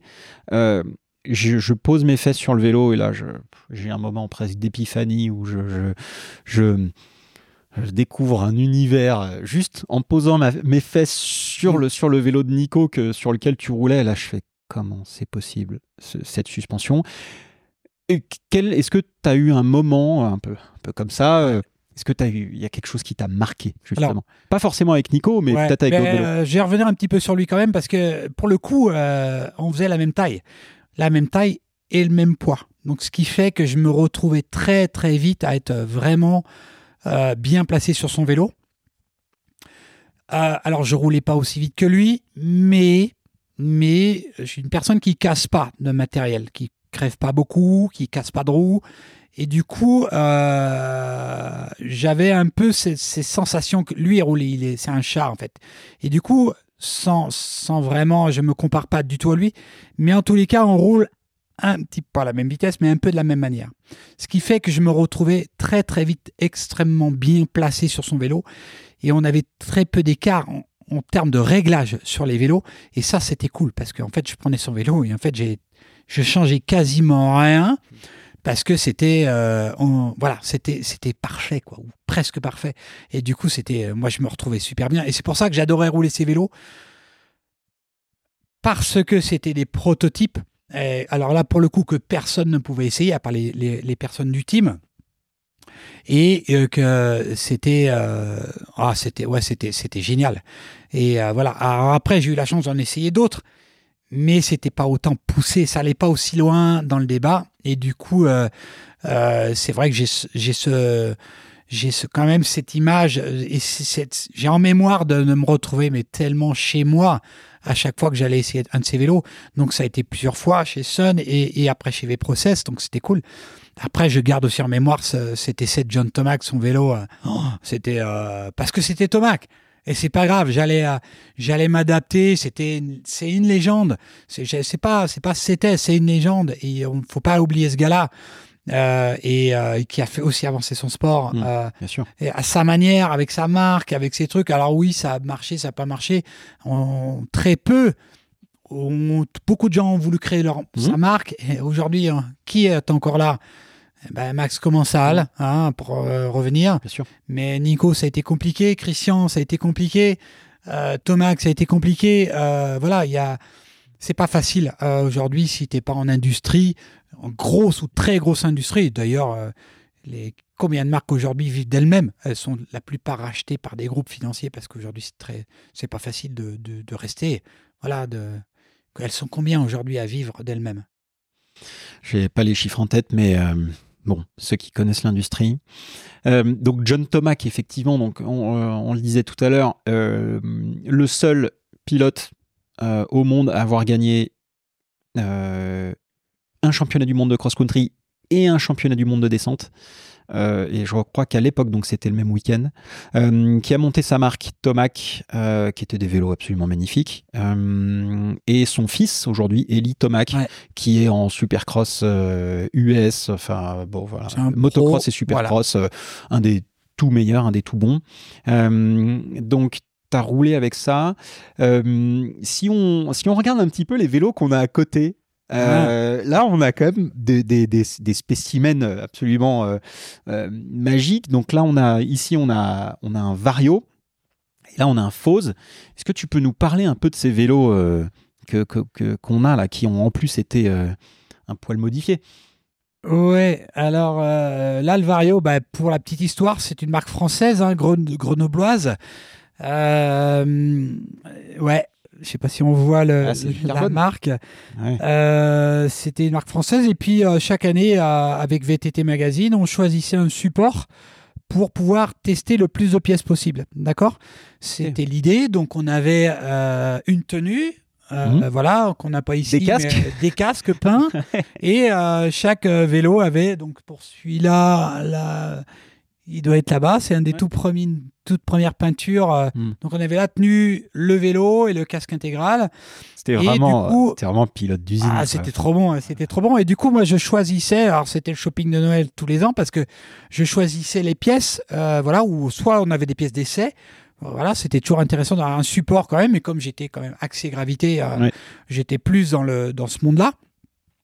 Et euh, voilà, donc on était parti sur ce support-là parce que ben, on avait énormément de place pour faire une peinture. Et là, clairement, avec la selle biplace, c'était carrément. Alors là, c'était très innovant, pas du tout pratique. hein, je rassure euh, tout le monde. S'il n'y a pas de selle biplace aujourd'hui sur les vélos, c'est que euh, on pouvait pas passer derrière la selle dans la porte. Donc voilà, Mhm. c'était pas facile. Mais bon, à l'époque, on avait plutôt des pistes extrêmement rapides plutôt que techniques. Et l'idée, c'était de tenir aussi le. Ouais, on avait un très fort appui. Alors plutôt la selle c'est bien, mais c'est vrai que sur une selle biplace, on arrivait à se déplacer sur la selle et pour le coup c'était assez assez sympa. Mais euh, comme je dis, dans les pentes fortes, c'était pas top. Ouais. Scott avait fait un petit peu la même chose avec le Octane, ouais, euh, avec le modèle a, là-bas, ouais, on avait euh, deux possibilités, soit en selle biplace, soit en, en, en- on pouvait choisir mettre soit pour le coup on pouvait mettre selle ou Hmm. selle biplace. Mais ça, c'est si, Pardon, mais si je me souviens bien, c'était aussi parce que les pistes étaient très rapides. Ouais. Et tu pouvais te mettre en arrière de la selle, couché sur le. Clairement, on avait des vélo, ouais. pistes extrêmement rapides. Moi, j'ai souvenir d'une épreuve où euh, d'un championnat de France, alors je sais plus avec quel VTT c'était, mais on était au Menhir où, euh, en pleine courbe, je suis en pleine glisse et je sors le pied et je sors, lâche la main en pleine glisse, vraiment, hein, et, euh, et je tire le tir-off. c'est, euh, On le voit, les images se retrouvent encore d'une main comme ça. Et du coup, c'était euh, c'était avec ce vélo-là. Et du coup, on pouvait, ouais, on pouvait faire des trucs de dingue. Et pour le, pour, pour le coup, celui-là, donc à l'époque, euh, il y avait une suspension Fox euh, reliée avec des biellettes. Ouais, donc la biellette, l'ancrage de biellette qui était là, et donc un point de pivot, euh, un point de pivot ici. Donc Ouais. pour ceux Et là, ben, vous voyez, il n'y a pas de, donc il y a plus de il y biellette. a plus de biellette, il y a un amortisseur Sun en direct. et donc ça, c'est Olivier l'amortisseur du. Radical Plus Ouais, exactement. d'origine Ouais. qu'Olivier Bossard donc t'a monté en direct. Euh, donc il a viré les biellettes, il t'a mis l'amortisseur. Ouais, ouais, il voulait qu'on essaye. J'avais un vélo euh, avec un angle énorme à l'avant pour l'époque. Du coup, ça permettait de lâcher les mains dans les courbes euh, pour euh, enlever les tir-off dans la boue. Magnifique. Et c'est vrai que c'était en avance parce que bah, on avait déjà des premiers garde-boue, alors qui étaient un petit garde-boue, Ouais. mais ça fonctionnait bien pour l'époque parce que personne n'en mettait. Donc voilà. Et puis on avait ce genre de, de VTT. Voilà. Alors pour le coup, celui-là, avec un anti-dé euh, Made in Bossard aussi. Bien sûr, oui, on ouais. voit bien La- l'amorti- enfin, l'antidéraillement d'origine du, du Sun avec potentiellement le pédalier qui va avec. Ouais. Et c'était euh, c'était des engins incroyables. euh, dont déjà on est en frein à disque, euh, on est en guidon un peu relevé. On était déjà on était avec des poignées tournantes à l'époque. Ouais. on aimait bien, mais ça a pas duré longtemps. grip shift. Ça a pas duré longtemps. Et on est déjà en doubleté en boxeur, hein, Ouais. World Cup déjà. Hmm. Petit 150, boxeur. euh, non, combien? 178. Ouais, ouais, on est en Le- 170 ça déjà, ouais. Ouais. Ouais, ouais, ouais. Et euh, par, pour le coup, par contre, sans la billette, j'étais en 120 mm à l'arrière. Il n'y avait plus de débattement. Ah oui, ok. Mais c'est pas mais, grave. mais ça marchait tellement fort. Ouais, c'est ça. on- Ça compensait un petit peu. euh, ça compensait un petit peu le débattement parce que ça marchait bien. Hmm. Et puis, tu avais peut-être une course un peu plus longue sur l'amortisseur. Ouais, euh, mais ouais, c'était. euh, alors, j'ai plus les chiffres exacts. hein, parce que ça remonte. C'était pas euh, l'idée, mais. C'était euh, l'idée, c'était de se démarquer encore une fois, d'avoir un vélo euh, atypique, prototype et, euh, et avec les- des pièces incroyables. Bah. Voilà. Donc, euh, ouais, alors pour ceux qui ont, qui ont pas la vidéo, allez, allez voir quand même un petit peu le, le, le- le morceau parce que franchement, ça vaut le coup. C'est des peintures perso. Alors, by Alain Olivier. Ouais, paix à son âme. Ouais, qu'on qu'on regrette bien, mais qui, qui a fait des trucs incroyables. Donc, c'est lui qui te peignait tous les Ouais, casques et tous les cadres. ouais. Il faisait le set euh, complet de casque, euh, cadre. Là, on a un faux euh, plutôt typé enduro euh, avec lequel je gagne la méga de la, la Réunion. Il y avait une psylo à l'avant, non? Ouais, Ouais. exactement. Or, et ouais, c'était l'âge d'or. Ouais. parce que ben, il y avait aussi euh, il y avait des on avait des, des sets complets de de grip shift or c'était un peu la- l'année je crois grâce à les qui avait été champion olympique mais je sais pas si c'est pas justement Julien son premier titre et du coup tout était euh, c'était l'or euh, il fallait faire de l'or de partout et euh, on avait repris un peu ça sur l'année Bah là, on est servi, là. hein. et, Et, donc, le casque qui va avec, c'est celui qui est derrière ouais, toi, là. Celui-ci, ouais. Ouais. Ici, là, le général Samy, là, ouais, ça, c'est des titres, forcément, avec euh, des titres que j'ai gagnés euh, 98, 2000 et 2001. Euh, non, 2009, pardon. Alors, parle-nous de ces titres, justement. Alors, c'est des titres master, hein, ils sont pas scratch, Mm. mais euh, pour le petit. Le premier en 98, ouais, je fais quand même top 10 scratch, il me semble, euh, au général, donc euh, j'avançais encore. Donc, c'est Mais où- parce que les, les courses se faisaient en même Ouais, temps. c'est ça, ouais, ok. Ça faisait avec les Mm. pros. Donc du coup, c'était à Mont-Sainte-Anne. Là, pour le coup, je roule. Bah, il est là-bas, le GT Lobo, hein, Ah, le sur logo. lequel je suis champion du monde. Ouais. Oui. Euh, euh, j'avais, j'avais pas de vélo à l'époque et euh, on m'avait proposé de rouler, de faire un essai là-dessus et je gagne avec. Donc on est à Mont-Sainte-Anne. Euh, 99, Bromont. J'y retourne et c'est l'année où les règlements changent. Et c'est l'année où on, est en plein euh, essai de, vélo des teams. Donc léger, euh, 99 Coupe du Monde, je fais un super résultat, je marque des points, je suis en finale. Et là, Manu me dit attention Sam, tu as marqué des points et théoriquement tu ne peux pas le chemin du monde à Bromont. Je dis ouais non pourquoi j'ai fait quoi de mal quoi. Et euh, il me dit ben c'est comme ça. Les pros pourront plus aller en tous les cas les mecs qui marchent en Coupe du Monde qui marquent des points ne pourront plus aller en master en chemin du monde. J'envoie une lettre recommandée à l'organisateur. Et euh, retour positif pas de problème. Mais non euh, oh, ça va euh, vous n'avez pas fait exprès ça passera. Je fais toute ma semaine là-bas plaque numéro 1 et la veille de la course euh, proté des Américains et des Anglais euh, et je peux pas, je ne fais pas la course. Donc pour la petite histoire, euh, je suis dégoûté, je traverse, tu vois, tu es au Canada, tu as les boules, voilà, tu sortes. Surtout que on me le dit en début de semaine, je roule pas, puis je m'en vais, quoi. Mm. Mais non, là, on me le dit la veille de la course, parce que je gagne les qualifs. Et du coup, euh, ça c'est le vendredi, je gagne les qualifs, et on me dit non, tu feras pas la course en demain, tu feras pas les finales. Bon, je fais pas. Et puis, euh, donc ça c'est, euh, les qualifs sont le samedi, la course est le dimanche, le samedi, et le dimanche, il y a le, le cross, et il y a aussi la descente euh, finale du championnat du Canada. Mais j'ai, mais est-ce que j'ai le droit de faire la finale du championnat du Canada? La finale, pardon? Et il me dit, ah bah oui, c'est une course comme une autre, tu t'inscris, et, et je la gagne au scratch. Et je repars avec mon billet de 1000 dollars, ou même plus que ça d'ailleurs, Mm. c'était bien plus que ça, j'étais super content, j'étais frustré d'un côté, et puis de l'autre, voilà, je gagne une Mm. course au scratch, et je retourne l'année d'après, je regagne, et cette fois-ci, je me dis, bon, j'arrête.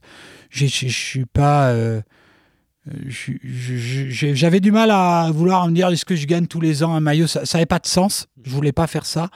Et donc, en 2000, euh, en 2000 je me dis, voilà, j'arrête. Hmm. Euh, excuse-moi, tu, tu gagnes ces titres de champion du monde? Ouais, euh, sur des vélos VTT Mag, enfin sur euh, en tant que journaliste? Ouais, je gagne en tant que journaliste. Euh, je gagne, je gagne. Alors, ouais, alors j'ai pas les peintures sont arrivées un peu après, d'accord? Ok. Mais, mais t'es chez VTT Mag. Ouais, bien sûr, je, suis, je suis journaliste et j'ai encore un gros coup de pédale. Euh, 98, je gagne sur le GT Lobo. 2000, je gagne sur un Proto Scott. À Guillaume Cor d'ailleurs, qui m'a effilé. Que je salue. Qu'on salue. Ouais, qu'on salue, hein, Guillaume qui travaille pour euh, Cannondale. Euh, et puis euh, 2000, donc euh, Scott. Et puis après, je dis, ouais, je, je, veux arrêter. Il arrive cet accident en 99.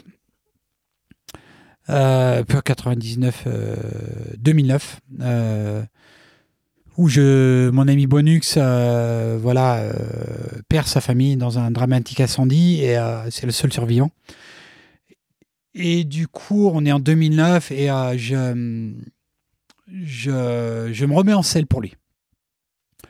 Les championnats sont en France. Euh, j'ai pas couru depuis 2000 en descente. 2000 en descente, en compétition, je parle.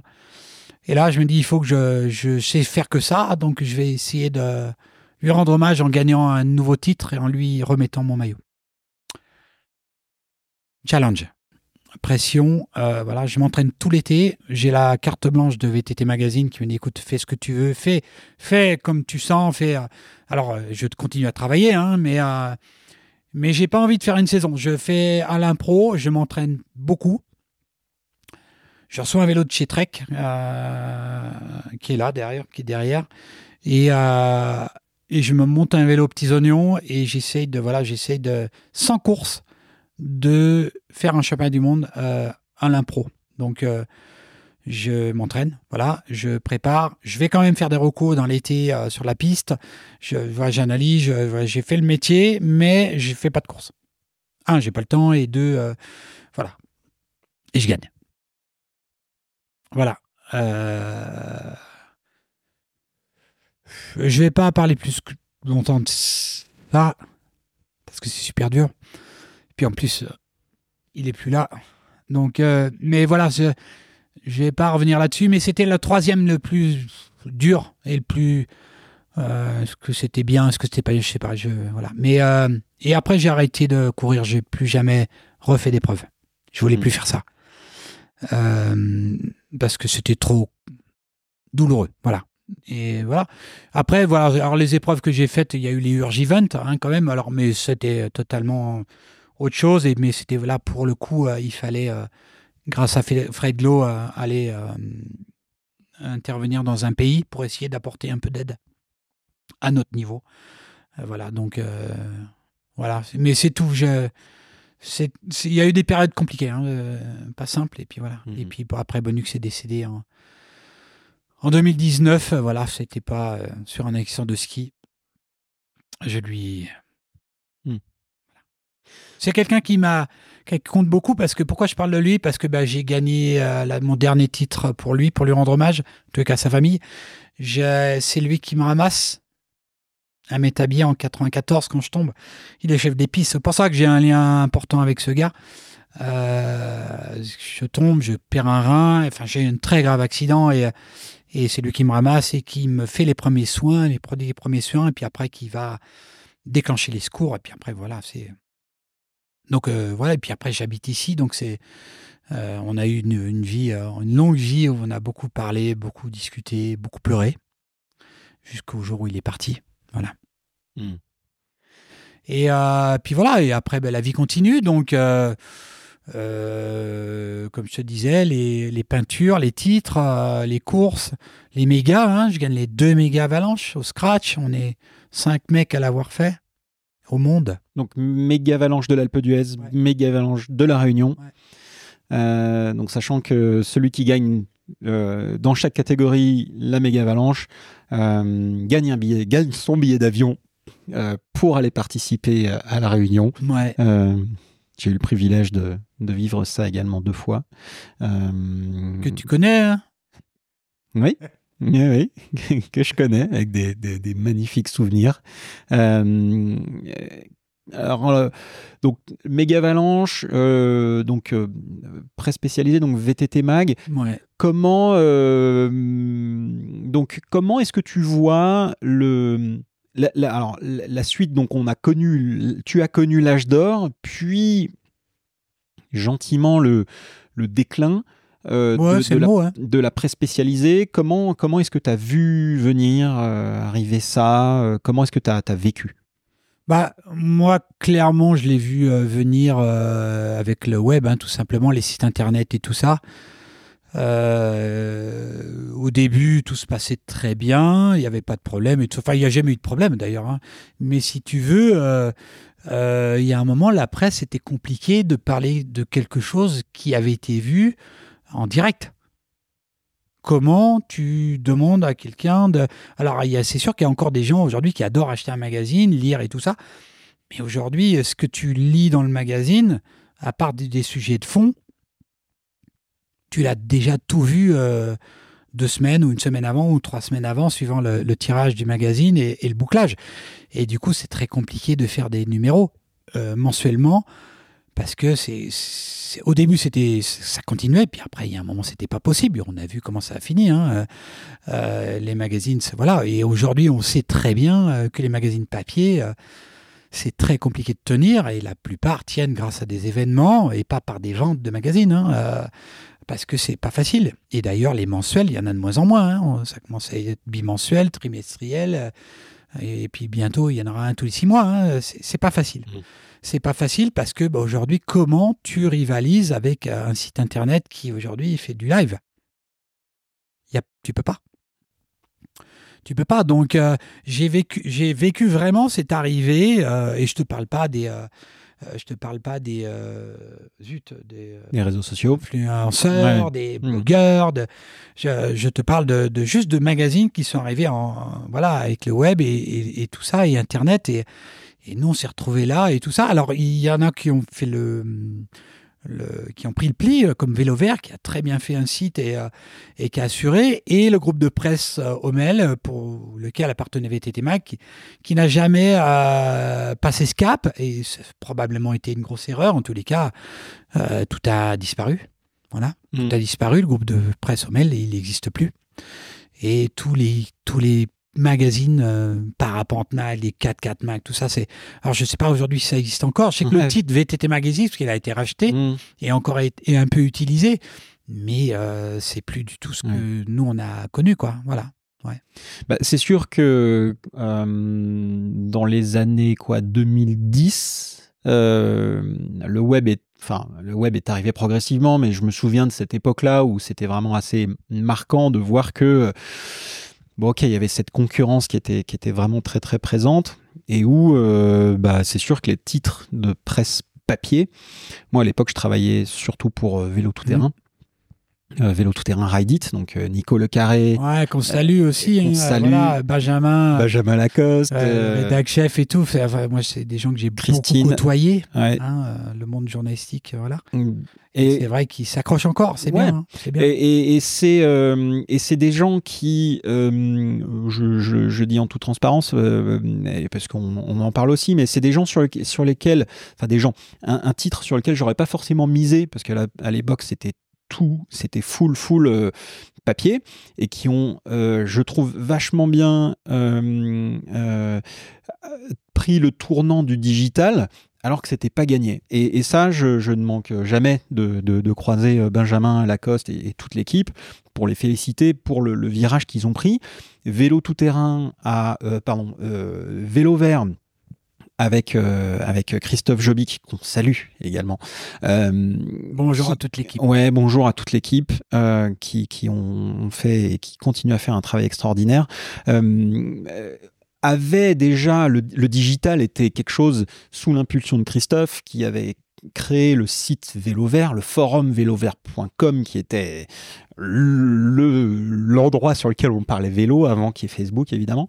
Euh, donc il y avait ce virage digital déjà euh, chez- donc chez Vélo Vert, Vélo Tout Terrain qui l'a pris, mais le groupe Homel et même La Rivière sont des, des groupes de presse massifs Ah oui, oui. qui n'ont malheureusement, et à date toujours pas, euh, su prendre le virage du digital et ça a provoqué donc la perte, le, le- déclin et la, le- la fin du, du groupe Homel. Et, euh, et aujourd'hui, on a encore un groupe de presse, euh, donc euh, La Rivière, qui Mm. est toujours là parce Mm. qu'il il tient. Euh, mais, euh, mais toujours avec peu de digital quoi. Euh, toi, pour toi, le, digital n'était pas une option? Enfin, je veux dire, est-ce qu'il s'est posé la question à un moment donné de dire on va faire du web, on va faire des choses, on va évoluer, on va essayer de s'adapter? J'ai l'impression que il y, a- des gens qui ont su s'adapter et d'autres qui, se sont trouvés sclérosés et qui ont qui ont pas pu ou su ou voulu évoluer. Hmm, non, mais c'est c'est le cas. En tous les cas, Vincent, euh, que je salue, parce que je ne l'ai pas salué, Vincent Ranchou, quand même, c'est quelqu'un qui m'a fait, euh, qui m'a beaucoup apporté. hein. Dans le monde du vélo, euh, il y a Philippe Moreau et Vincent Ranchou. hein. Ça, c'est les deux, vraiment, les deux personnes, en tous les cas, qui m'ont qui m'ont à chaque fois lancé dans une nouvelle carrière. Et donc, du coup, euh, voilà, pour parler de lui, euh, il avait eu cette idée-là, mais euh, VTT Mag, c'était pas. c'était un des magazines du groupe de presse Sommel, et ils étaient beaucoup. Et c'est vrai que le tournant n'a pas été pris. Vincent a été très déçu parce qu'il avait eu l'idée de monter ce site avant, peut-être même celui-là de Vélo Vert. En tous les cas, il a été très surpris de voir le. Voilà, Vélo Vert arriver avec un site, puis en plus qui tenait la route et qui est, très vite devenu incontournable. Et là, il s'est retrouvé un petit peu le bec dans l'eau en disant ben voilà, hein, si on l'avait fait, euh, on aurait pu peut-être faire ça et continuer. Et, euh, ce tournant, il n'a pas été pris. Je suis incapable de dire les véritables raisons, parce que nous, bah, Vincent Ranchou était rédacteur en chef et pas le patron euh, ni l'éditeur. Voilà, il y a eu des choix de fait. Pas, peut-être pas les, forcément les, les meilleurs ou les bons pris au bon moment, en tous les cas, mais le fait est que, voilà, aujourd'hui, c'est comme ça. Et moi, ce vent, en tous les cas, je l'ai senti. Euh, Vincent est parti euh, dans les années euh, 2010, euh, un petit peu après, entre 2010 et 2015. Et moi, un an après, je suis parti du magazine parce que c'est pareil, je sentais plus. mon métier changeait totalement. Je me suis retrouvé à. Je te dis, à partir de 100 jours par an et à finir au-dessus sur mon bureau à- c'est pas c'était pas ça que j'avais appris. C'était pas c'était pas ça mon métier. Alors même si ça en faisait partie de euh, de, de je voulais pas faire ça je voulais pas faire des copier-coller d'images de machin parce que on, bougeait plus à la fin. Et moi c'était c'est pas ce que j'avais appris. Et j'ai fini par lâcher prise aussi. Et je alors, je regrette pas mais je suis ça me manque mais je regrette pas mon tournant de voilà de de- de- d'a- de- d'apprendre toute cette expérience de la redonner euh, sur le terrain en tant que moniteur c'est génial. Mais j'adorais mon métier. Mais le métier que j'ai appris à, en- dans les années 2000 pas celui-là qu'on me demandait à la fin de de, de faire euh, c'était pas ça je- moi mais on n'allait plus sur le terrain parce que de toute façon on on n'allait plus sur les compètes parce qu'il y avait du live. On était de moins en moins invités. Donc on recevait des press kits et on n'avait plus qu'à les remettre euh, Oui. sur je- pff, C'était pas ça mon métier, tu vois. Et, le contact clairement me manquait, puis les voyages et tout ça. Donc, je me retrouvais plus. Et je suis parti. C'est vrai que quand tu nous racontes justement cet âge d'or, tout ce que tu as fait, et puis même on voit enfin, tout ce que tu as fait avec, avec VTT Mag, on peut parfaitement comprendre que euh, quand tu passes de ce, cet univers d'interaction, euh, cette époque où, tu allais voir les gens, tu te déplaçais sur les spots, sur, les press camps et tout ça, et puis finalement tu finis dans ton... Pas tu finis, mais tu, tu, tu passes de plus en plus de temps au bureau, sans interaction, à, comme tu dis, reprendre les contenus que les marques t'envoient, bah, on peut comprendre euh, que naturellement, c'est beaucoup moins sexy. Ouais, clairement. Mm. Moi, j'étais un homme de terrain en plus, tu vois. Euh, j'aimais rouler, j'aimais tester, j'aimais. J'ai un. J'ai un. C'est pas une anecdote, mais j'ai un. Souvenir où j'avais reçu je sais pas combien de pneus et puis à la fin il fallait que je fasse des, statiques et derrière euh, il fallait que je parle du pneu mais j'ai dit mais à quel moment j'ai pour l'essayer quoi? Et j'ai dit mais non moi je veux pas écrire ça j'ai pas eu le temps j'ai pas le temps d'essayer euh, alors qu'il fallait faire un bouclage. J'ai dit non, moi, c'est pas ça que je vais faire. Et j'ai. Et c'est tout. Il fallait aller de plus en plus vite, mais euh, il y a un moment, tu peux pas. Euh, tu peux pas aller plus vite que le que l'internet, que le web. Tu peux pas. Tu peux pas rattraper. C'est pas possible. Et du coup, je j'ai préféré m'en aller. Ça, ça allait plus. C'était pas ce que je voulais faire. Et, et, voilà. Et mais c'était comme ça. Et, mais je regrette pas. Je, dis juste que j'ai connu vraiment les super années et, tout ce déclin. Après, c'est ouais, un peu, un peu pas décevant, mais j'ai pas l'impression d'avoir fini mon travail. Ouais. Donc t'es donc es parti de es parti de VTT Mag. Euh, tu avais déjà un projet en tête. Tu savais ce que tu voulais faire après? Pas du tout. Mais tu savais qu'il fallait que tu arrêtes. Ouais. Exactement. Je voulais pas, je voulais plus faire ça comme ça. J'étais pas fait pour ça. J'étais pas, tu vois, j'avais, j'avais fini par dire, mais prenez un stagiaire. Hein. Pas besoin de moi. Hein. Payez pas un journaliste. Hein. C'était mes mots. Hein. À la fin, j'ai dit non, moi je veux plus faire ça. Donc je suis parti. J'ai fait une rupture conventionnelle parce que j'avais beaucoup travaillé quand même. On a utilisé mon nom, machin. J'avais le droit à, partir correctement. Et, euh, et, je me suis dit, ben voilà, je vais voir. Euh, Popo, Popo pour l'emploi chômage, enfin bref, ça n'a pas duré longtemps, mais euh, voilà. Et puis je me dis, ok, allez, réfléchis, qu'est-ce que tu veux faire, qu'est-ce que tu sais faire, encore une fois. Du VTT, ok, alors euh, la compète, c'est mort. La presse, je ressaute dans un autre magazine, ouais, j'aurais pu, mais c'est moi, je voulais pas replonger, tu vois. Je me dis, qu'est-ce qui va se passer? J'ai essayé hein, avec Vojo et, et je, je, je alors, c'est pas pour dire que j'ai pas aimé, c'est juste que ça, c'était euh, pendant, c'était au début où j'allais apprendre un nouveau métier de moniteur et du coup, j'avais beaucoup de temps l'hiver et pas l'été et du coup, je me retrouvais l'hiver ici dans la neige à devoir essayer des trucs, c'était pas facile. Donc, je voulais pas faire, je sais pas faire moitié en fait les choses. Pour reprendre ça au début, je ne sais pas faire un peu les choses. Si je les fais pas bien, je veux pas les faire. Du coup, je me sentais pas capable, en tous les cas, de bien les faire et j'ai préféré arrêter la, collaboration avec Pojo que je salue aussi. Que c'est des potes, ouais. Salut. Et, et puis voilà, on en connaît du monde, hein, euh, Bien dans sûr. la presse et l'industrie. Et du coup, j'ai eu l'opportunité de passer un diplôme, un BPGEPS, euh, pas loin d'ici, hein, euh, au Centre national nordique de Prémanon, qui à l'époque formait des moniteurs, enfin qui forme toujours des moniteurs de, de ski de fond, hein, dans le cursus long de ski de fond, et qui ont, grâce à des passerelles, forment des moniteurs de VTT. Donc, euh, ces moniteurs de VTT doivent euh, avoir un, en tous les cas à l'époque, un tronc commun de ski pour avoir cette passerelle courte. Le fait est que Peridi n'était pas skieur et, euh, et, ne devait pas passer par là. Donc, j'ai fait une demande exceptionnelle. à Jeunesse Sport. C'est pas moi qui l'ai faite, hein. c'est vraiment, c'est vraiment ce centre-là qui a fait une demande exceptionnelle à Jeunesse Sport qui a dit OK, il sait tenir sur un vélo, mais il faut qu'il nous le montre. Et il doit passer forcément des tests d'entrée, euh, des examens d'entrée pour euh, valider éventuellement cette entrée euh, pour passer cet examen. Donc j'ai dû passer un examen d'entrée sur un vélo. Je me suis ramassé en plus en, topo, mais bref, j'en ai repassé un et bah, pas bon sur la carte. Enfin bref, voilà, j'ai voulu faire le main, je finis dans le ravin et voilà, ça, on apprend tous les jours. Bref, j'ai passé ce premier diplôme avec eux.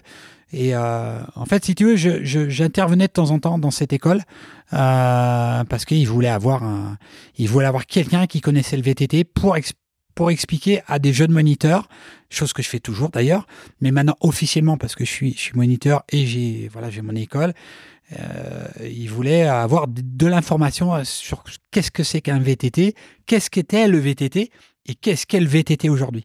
Et du coup, cette histoire-là, euh, elle parlait beaucoup à cette école. Et grâce à, mes interventions, euh, quand j'aurais posé la question que je voulais devenir moniteur, j'ai dit OK, on va, on va tout faire pour te rentrer dans une session. Et voilà. Et je suis passé par là. Sinon, il fallait que je parte sur un crêpes à, hmm. je sais pas, à Grenoble, à Voiron ou à Besançon, et je suis passé par là. J'ai passé ce premier diplôme, BPGEP. J'ai repassé une DEGEPS trois ans plus tard, donc un diplôme d'État qui est un peu plus haut, qui te permet d'entraîner, qui te permet de, faire plus de choses en tant qu'entraîneur, surtout physiquement. Et, euh, voilà. Et après, est-ce que je passerai un jour encore un autre DE encore plus haut? Euh, Parce qu'il en existe pour devenir, pourquoi pas, vraiment entraîneur ou rentrer à la fédération, je ne sais pas. C'est très intéressant. Euh, c'est vraiment le dernier, la dernière ligne droite. Mm. Euh. Ouais, Amel, euh, Amel Donnet, que j'ai reçu dans, dans, le podcast aussi, a, fait, a fait ça et, c'est passionnant en termes de préparation physique, tout ça, c'est mental même, mm. passionnant donc tu, tu, fais ça, euh, tu avais déjà un... Enfin, en, le faisant, tu commences à construire un peu un projet dans ta tête? Tu commences à, Là, tu commences à te dire, ah tiens, peut-être... Euh, ou est-ce que c'était plutôt euh, en disant, bon, bah voilà, je pourrais travailler avec des marques pour, pour accompagner sur des événements, comme tu as probablement dû le faire C'était... c'était Il y avait un peu de tout. J'étais... Avant, avant, avant tout ça, de temps en temps, je donnais des coups de main au club local euh, en tant que bénévole parce que voilà, j'étais euh, j'étais licencié euh, ici et du coup, enfin, licencié, un bien grand mot, mais bref, j'aimais j'aimais donner, j'aimais transmettre tout ça, tu vois, à des enfants. J'ai dit putain, mais ça me plaît. j'ai l'impression, ça me plaît de, de, savoir faire ça, presque, mmh. tu vois. Et, et j'ai ah, c'est ce qui m'a un peu donné cette idée de dire mais il faut que je termine euh, ma carrière, en tous les cas, tant que je tiens encore un peu sur le vélo, il faut que je retransmette ça. Ça serait dommage de ne pas le faire. Et il n'y avait pas d'école. Il n'y avait pas d'école. Métabier, pas hmm. d'école de VTT. Il y avait, alors, il y avait un peu Greg Noss à l'époque, je salue aussi, hmm. qui, à l'époque de Bonux, était là, donnait des cours en tant qu'indépendant, hmm. mais il n'y avait pas d'école digne de ce nom, tu sais. Il n'y avait pas, du coup, euh, ah, je me suis dit, mais il faut créer une école digne de ce nom, avec un label, avec un, avec un bureau, avec, euh, tu vois. Et c'est ce qu'on a fait. Alors j'ai un copain avec, qui je suis associé, euh, Yannick Prisbord, avec qui je me suis associé, qui, qui faisait un petit peu ça, mais euh, de temps en temps était là, mais c'était pas du quotidien l'été, et c'était pas du tout. Aujourd'hui, on travaille beaucoup. On travaille du mois d'avril à fin septembre. C'est pas du quotidien, mais quasiment tout le temps, on travaille pour des clubs, on travaille quotidiennement en gravité euh, l'été, juillet, août euh, via le télésiège, tous les week-ends. On travaille pour différents clubs, on travaille pour des écoles euh, de moniteurs, donc en prestation. Là, il y a quelques jours, j'étais en mécanique ici avec en faisant de la presta. je forme des moniteurs aussi en, sur de la méca, sur de la péda, sur sur qu'est-ce que c'est l'e-bike, qu'est-ce que c'est que la gravité, comment on devient moniteur, comment on fait sauter un road gap à quel moment on fait sauter un road gap? Ça s'écrit pas ça dans les livres. Hein. Mm. Qui, quoi, commande euh, Un road gap, pour ceux qui connaissent pas. c'est un gros saut. un gros saut, ouais. Un saut de route, quoi. C'est un saut important mm. où, en tous les cas, on peut passer du temps en l'air et faire une bêtise si on s'y prend mal. Et du coup, ça, ça s'apprend pas. Ça se ça s'apprend pas. En tous les cas, ça s'apprend sur le terrain et, et souvent on me demande, voilà, euh, parce que même ici, euh, les jeunes moniteurs, ils veulent pas tout faire sauter, hein, euh, parce que c'est un risque. Alors, on saute pas tous les jours des road gap et des gros sauts, mais ça arrive et il y a un moment, il faut que quelqu'un prenne la décision de le faire. Et il faut le faire au bon moment. Et pas n'importe quand, et il faut le sentir. Et ça, ces choses-là, ben, on nous les demande de temps en temps. En tous les cas, après, maintenant, des fois, on me demande sur une semaine, dire voilà, mmh. tu as tes moniteurs, enfin, tu, tu apprends-leur à comment on en arrive à, à cette taille-là, quoi. Et surtout, Qu'est-ce qui fait que bah, C'est de la sensation. Hein. Le timing, les machins. Euh, tu, avec cette expérience, tu vois que la personne est capable, euh, fille ou garçon, hein, euh, tu le vois qu'il est précis dans ce qu'il fait, c'est juste. Bah, à un moment, on peut y aller. Mais tant que c'est pas juste, faut pas, ouais, faut pas y aller. Hein. Et c'est ces choses-là qu'on nous demande beaucoup. Mm. Tu vois, c'est notre euh, notre métier de moniteur. Elle est, elle est, elle est, elle est elle n'est plus que euh, estivale, où on travaille mm. beaucoup l'été. Maintenant, elle se développe de plus en plus sur plusieurs formats, plusieurs, euh, plusieurs publics, le savoir rouler, hein, encadrer des gamins euh, en école primaire, parce que les enfants savent plus se déplacer en vélo. Hein. Mm. On en est là. Donc nous, on intervient aussi dans les écoles primaires pour le savoir rouler. Il, y avait le savoir nager que l'État avait mis en place. Et aujourd'hui, l'État est en train de dire, OK, il va falloir aussi que les enfants apprennent à se déplacer en mobilité douce parce que c'est parti. Hein. Il va falloir que les gens. Euh, hmm. En tous les cas, les enfants, on s'est aperçu qu'il y en a qui ne savaient plus faire de vélo ou, qui n'ont jamais appris, tout simplement. Oui. Hmm. Donc euh, notre public, il est très très large. Voilà. Ok. Donc il va du compétiteur à. Ouais. Ouais. Donc tu as une école euh, avec un associé je sais pas, tu as, des salariés as des, Alors, nous, on est en bureau de montagne, on est tous indépendants. À l'image d'une école de ski, on n'est pas de professionnels. On est, voilà, tu, travailles, tu manges, tu travailles pas, tu ne manges pas. Donc, euh, ouais, il faut beaucoup bosser. On a des. on travaille beaucoup. Hein. On travaille. Euh, cet été, on était quatre moniteurs plus des intervenants sur des gros, euh, des gros week-ends spécifiques comme le Lady Bike Day. C'est un week-end qu'on a créé avec mm. que des filles. Et là, on est 10 moniteurs pour le coup, 10, 12 moniteurs parfois, ça dépend du nombre d'inscrites. Donc ça dépend des, euh, des périodes de l'année. Et voilà. Mais en général, on est entre 4 et 5 moniteurs euh, pendant la, grosse saison. Ouais, mmh. voilà. Ouais. Euh, donc, on, a, on a pas mal parlé de Métabier sur les championnats du monde 93. et c'était l'anniversaire cette année. Voilà, donc il y, a eu, y a eu cet anniversaire dont j'aimerais que tu nous parles. Et juste un peu avant ça, est-ce que tu peux nous, nous dire aujourd'hui ce que c'est Métabier en termes de vélo?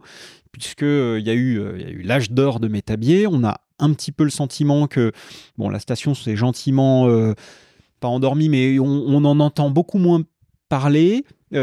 Qu'est-ce qui se passe aujourd'hui à Métabier en termes de vélo C'est quoi le, c'est quoi l'actu?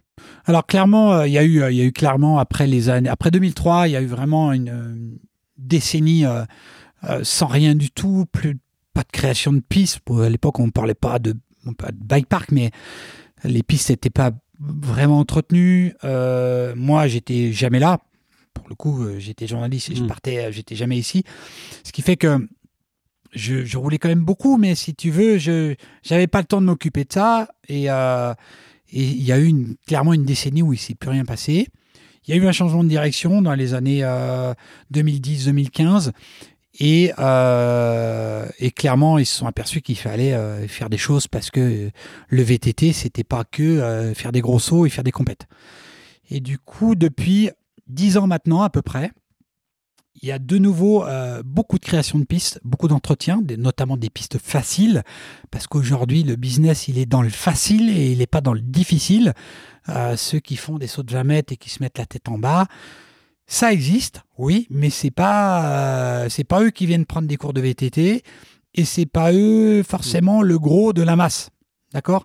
Et aujourd'hui, euh, euh, croit plus dans le développement de ces pistes et l'accessibilité de ces pistes plutôt que de l'événementiel. Alors j'ai essayé il y a, avec le club il y a quelques années de remettre ça.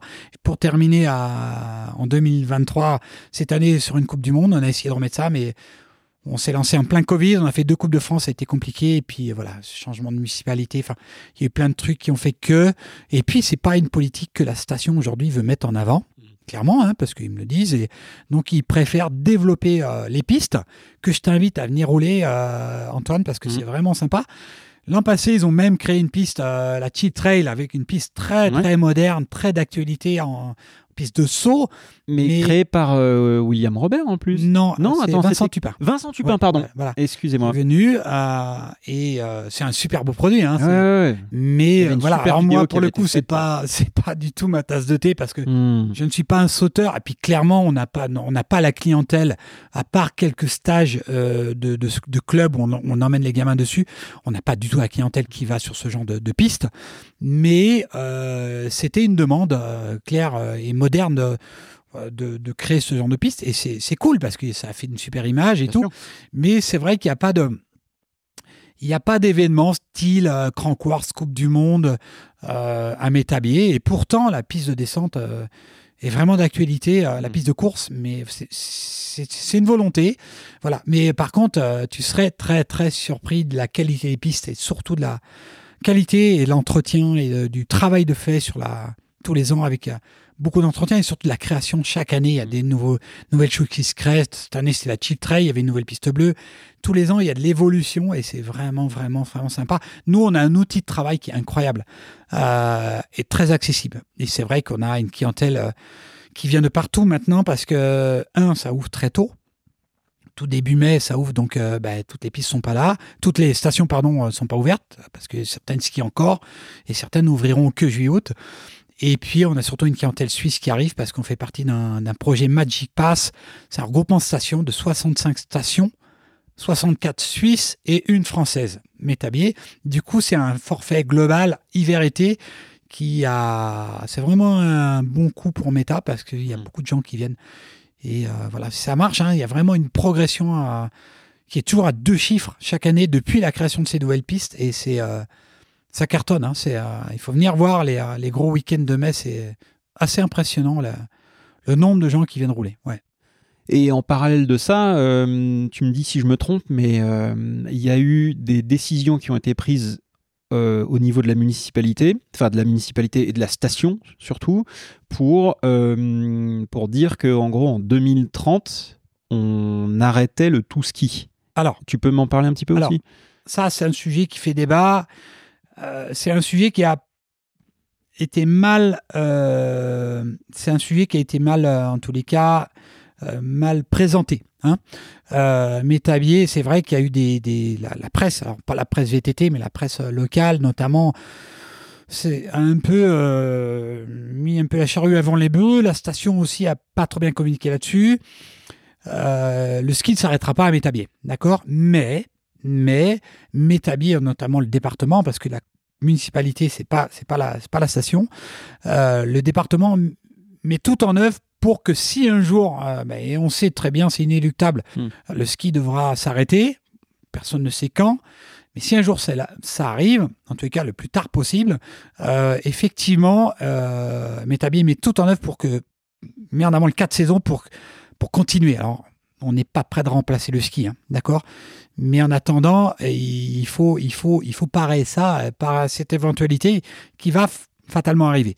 Alors, il y a eu des dates annoncées et ça c'était pas bien parce que si, hmm. euh, ça va pas s'arrêter en 2030. On va pas démonter hmm. tes sièges en 2030 pour, et les canons à neige pour dire on arrête. Non, tant qu'il y aura de la neige, ça skiera.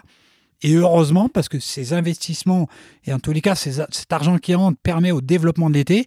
Et c'est pour ça que je crie haut et fort qu'il faut que ça skie encore à méta, parce que grâce à ça, il, y a des investissements faits qui se répercutent sur l'été, et nous, bah, ça nous fait aussi travailler, d'accord? Et voilà, et c'est pas se dire, oh là, il faut que ça arrête tout de suite pour que nous on prenne la place. Non, c'est pas prêt d'arriver, ça, d'accord? Mais c'est vrai qu'il y a une, mauvaise communication, et en même temps, et en même temps, Métabier est une des premières stations d'Europe avoir fait des études pour savoir effectivement est-ce que de, ça va s'arrêter quand? Même.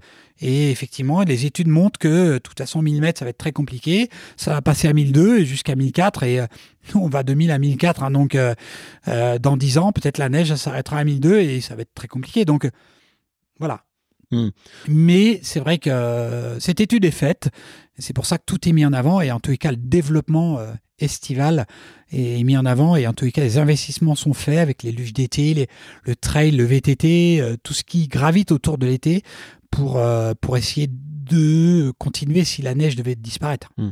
En tout cas, on... même s'il n'y a pas de date annoncée, on peut quand même reconnaître. Pas possible, personne. Peut non, mais bien sûr, mais en tout cas, on peut reconnaître dans un contexte euh, du tout ski dans les enfin dans les stations, on peut reconnaître quand même l'intelligence de situation d'une station comme Métabier qui qui dit pas, comme tu nous l'expliques, qui dit pas euh, on va arrêter le ski, mais en tout cas qui à minima a le mérite de se poser la question, de savoir combien de temps tout ça peut durer et qu'est-ce qu'on fait si demain euh, euh, on n'a plus de neige et en tout cas de commencer à peut-être un petit peu anticipé le fait que bah, il y a d'autres pratiques, Mmh. qu'une station peut continuer à exister euh, sans le ski. Alors, euh, comme tu nous le dis, le plus tard possible, mais en, en tout cas, euh, on, on dénote quand même cette, cette, cette intelligence de commencer à se poser des questions à minima, ce qui manque cruellement dans euh, les autres stations, quoi. Bah, Enfin, dans, tout- dans, dans quasi 99% des stations. Bah, alors, je, je connais pas tout à fait. Alors, en tous les cas, oui, pour le coup, euh, certaines stations oui, euh, font toujours l'autruche hein, là-dessus, mais euh, je sais pas si c'est bien ou pas. Mais en tous les cas, Métabier, moi, je trouve qu'ils sont euh, très, encore une fois, précurseurs sur un, sur un devenir euh, qui est complètement incertain. Ça, c'est clair. Mm. Et aujourd'hui, euh, la preuve en est. hein. Il y a une semaine, on, est, on, est, on était gavé de poudre. Et euh, t'es arrivé ce matin, t'as vu, on est, on dans l'herbe, hein. d'accord? Donc il reste les bandes de neige de culture, tant mieux. Mais effectivement, euh, c'est très aléatoire, quoi, très aléatoire. Donc euh, il- voilà, ils sont, ils veulent être prêts en tous les cas à l'après. Et euh, n'en déplaise à certains, il y a des gens avec qui ça fait peur, et je comprends hein, ceux qui n'ont pas investi, ceux qui qui n'y croient pas. je peux comprendre que ça, ça, impressionne et ça fait peur à, à certains sociopros euh, du coin, parce que ouais, se disent mais qu'est-ce qu'on va faire? Mais ça arrivera, le plus tard possible, mais ça arrivera. Hmm. Ouais. Euh, dernier, euh, dernier sujet pour. euh, parce que bon, on est, on est quand même loin dans l'enregistrement. Les gens qui me disent que qu'il faut faire des podcasts de 35 minutes vont être servis. Parle-nous un peu de, de, de cet anniversaire là, que tu as organisé cet été à Métabier pour les 30 ans de- justement des, des championnats du monde. Bah, déjà l'idée, l'idée, je te disais, euh, avec le club local de VTT, on avait, on était reparti sur un, projet d'événement. C'était plein de Covid. euh, on est passé par de la Coupe de France. L'idée, c'était d'arriver sur une Coupe de France euh, et un championnat de France. Et suite au championnat de France, peut-être une Coupe du Monde pour arriver en 2023. Date anniversaire. Ça, c'est pas fait.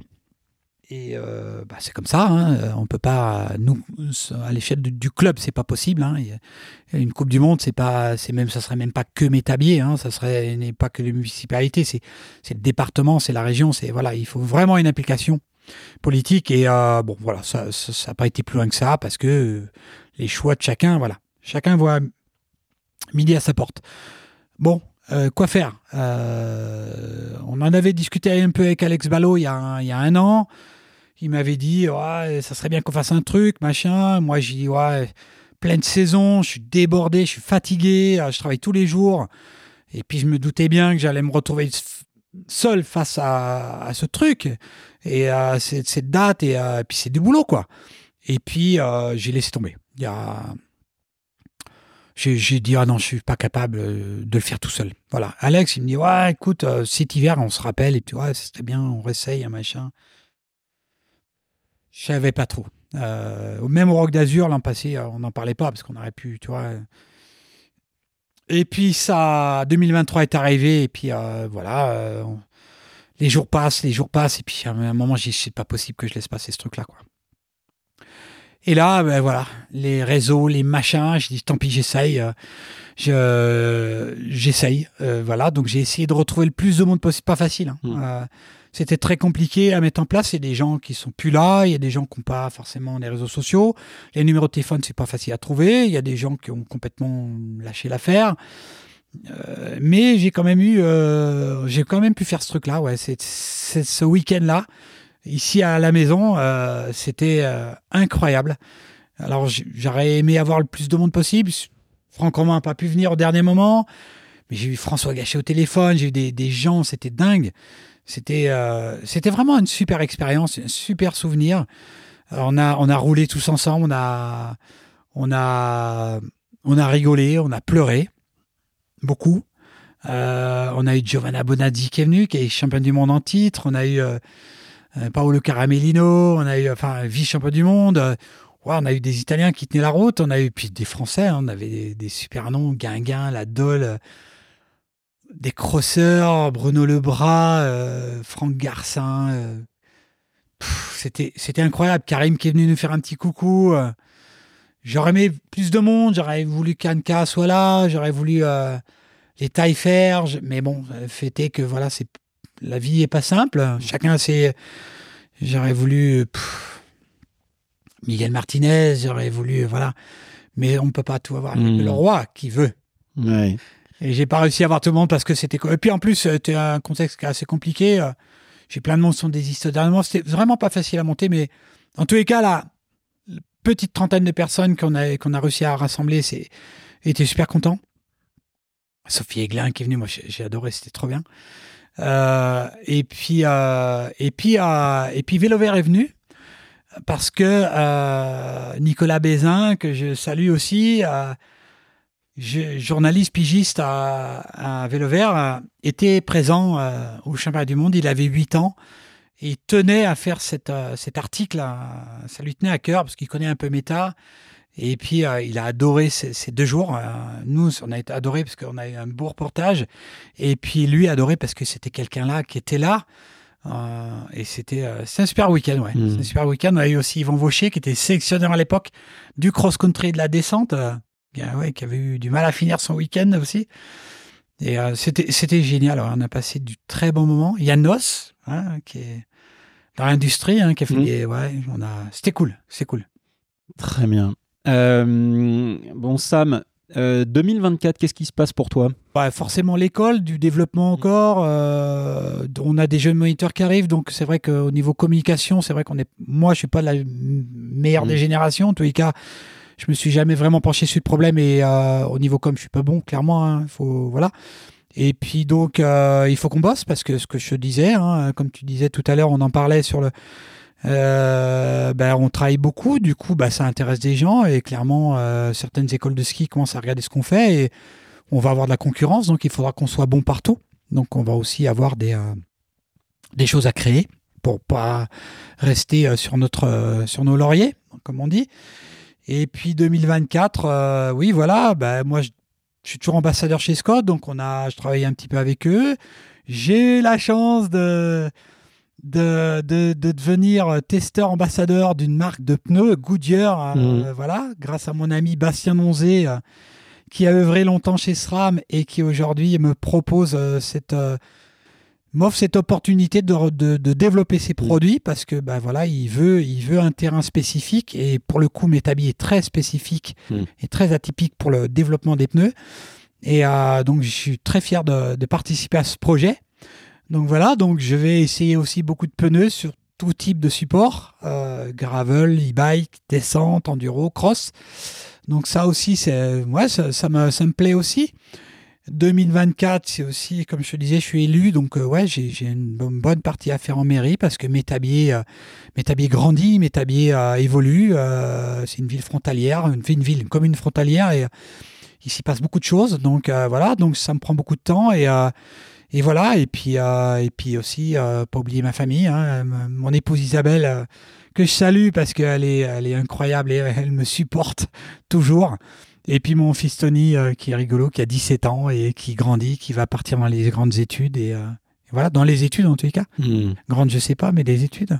Et voilà, 2024, c'est. euh, j'aimerais revoyager, j'aimerais prendre du temps pour ça, mais.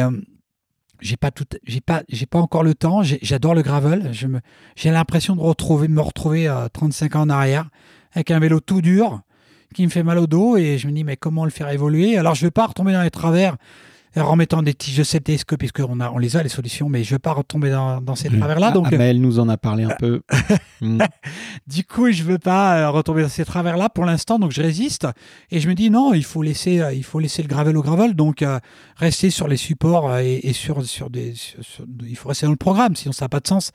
Et j'adore ça, donc je voudrais voyager, ouais. Alors peut-être pas 2024, mais j'ai l'opportunité en, en janvier là de partir au Portugal. Je sais pas si je pourrais, mais je vais, je vais euh, probablement, euh, si je revoyage, ça sera sûrement en gravel, ouais, ouais, ouais, voilà. Excellent. Euh, Sam, avant de te laisser, est-ce que tu as réfléchi à la question de qui t'aimerais bien entendre dans un prochain épisode d'En roue libre? On a cité et on a fait du name dropping comme je pense rarement on en a eu.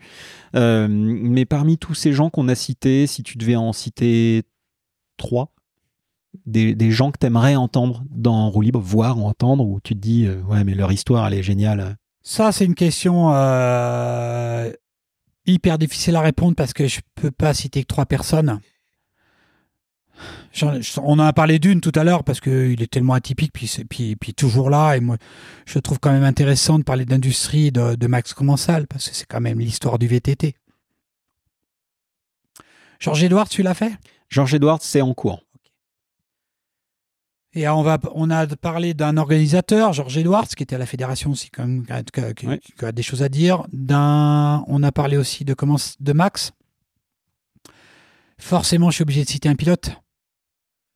Euh, Nicolas, euh, forcément, mais regarde aujourd'hui euh, Fabien Barrel, ce qu'il a, mis en place, euh, entre, au-delà de ses résultats, mais ce qu'il est encore capable de faire sur un vélo et dans l'industrie. Donc, ouais, il faudra. Voilà. Et euh, j'aimais bien Karim Amour parce que c'est une encyclopédie. Et j'adore mon, mon, Vincent Julio parce que c'est quelqu'un, alors qui a été pilote comme moi, qui a été journaliste et qui est dans l'industrie. Donc c'est quelqu'un qui a un lourd passif, euh, qui était pro euh, qui était journaliste et qui est dans l'industrie, donc a aussi un, un, qui a beaucoup de choses à dire mm. et, euh, et qui est toujours d'actualité. Donc c'est, on parle de quelqu'un qui était là euh, en 93 hein, sur l'affiche et qui est toujours actif et qui a un sacré coup de guidon. Donc c'est pour ça que c'est des personnes qui me reviennent à l'esprit. Après, c'est pour ça que aussi que je dis que la question est difficile parce qu'il y a tellement de gens à. Et puis t'en connais tellement. Euh, ouais, c'est pour ça que je, tu me sens pas très à hmm. l'aise face à cette question parce que je, forcément j'ai frustré des gens. Bon, voilà. on, on t'en voudra pas en tout cas de, de, ne pas avoir cité tous les gens qui mériteraient d'être dans Roue Libre. En tout cas, euh, on pourra en reparler toi et moi, tu pourras me donner un peu des, des, des, des, noms, des infos, des gens, et puis des. Parce que tous ces gens sont plus ou moins dans la liste déjà. Euh, j'ai ma petite liste et, euh, donc j'égrène euh, petit à petit cette liste. Écoutez, en, tout cas, un immense merci, Sam, pour, pour cet échange, cette conversation, cette, cet environnement. je, suis, je suis vraiment ravi parce que ça faisait longtemps que je voulais que je voulais faire ça, venir te voir, avoir cet échange, cette conversation. Et en tout cas, je suis ravi d'avoir pu euh, prendre ça et te faire, euh, euh, te faire parler et que les gens t'écoutent. Alors, je pense que c'est probablement, enfin, c'est, c'est le, pour le moment l'épisode le plus long. Et j'espère que vous ne m'en voulez pas, ne nous en voulez pas parce que l'histoire, mine de rien, elle est passionnante. Et, en tout cas, à titre perso, je suis, en tant que passionné de vélo, je suis ravi euh, d'écouter ça. Et, euh, et, voilà, donc un, immense merci Sam euh, pour ça. c'est moi qui te remercie. Hein. c'est vrai qu'on se, on se, voit pas souvent, on se côtoie sur au Rock d'Azur. La mm. plupart du temps, on se voit là et on se croise, on se dit bonjour parce qu'on se respecte beaucoup. Et je sais aussi ce que tu as fait. Je sais, voilà. Et donc c'est moi qui te remercie d'avoir pensé à moi et puis d'avoir, voilà m'avoir permis de me, me replonger dans, dans, dans, plus de 30 ans d'histoire. Et, puis, euh, et puis je pense que parmi euh, ceux qui nous regardent et ceux qui nous écoutent, il y a quelques personnes qui, qui aussi euh, ont vécu quelques souvenirs grâce à, grâce à ça. Ah, et, Clairement, il y en a qui vont se mm. retrouver, oui. il y en a qui vont se retrouver, qui vont se rappeler, qui vont. Ouais. ouais. Bon, en tout cas, euh, vous qui nous écoutez et qui êtes encore là, Désolé, après hein. plus de deux heures, eh ben, on vous remercie d'avoir euh, bah, écouté ou regardé cet épisode d'En libre. Et eh bien, il ne me reste qu'à vous remercier euh, et vous dire à la semaine prochaine. Et, Sam, bah, je te dis à très bientôt. Merci beaucoup. Merci. Merci Antoine. Salut à tous. Au revoir. Salut. Bye. Merci d'avoir écouté cet épisode d'En roue libre. J'espère qu'il a répondu à vos attentes et que vous en avez retenu quelque chose d'intéressant. Si c'est le cas, sachez que vous pouvez m'aider à le développer avec un tout petit rien et que pratiquement personne ne fait. Il vous suffit de me laisser un avis avec une note 5 étoiles sur votre plateforme d'écoute préférée et partager cet épisode à un ami. Non seulement ça m'envoie du bonheur, mais en plus vous permettez à d'autres de découvrir le podcast. Et vous n'imaginez pas à quel point l'univers vous en sera reconnaissant. Enfin, si vous lancez un projet et que vous avez besoin de vous faire accompagner, pensez à faire appel à Line, l'agence conseil 360 spécialisée dans le cycle. Avec Line, on vous guide et on vous accompagne dans tous vos projets vélo pour vous donner toutes les chances de réussir. Pour en discuter, rendez-vous sur agenceline.fr. a g e n c e l i n e.fr. Je suis Antoine Taillefer et vous avez écouté En roue libre, le podcast qui affûte votre connaissance du monde du vélo. Et si ce n'est pas déjà le cas, vous pouvez vous remettre à pédaler.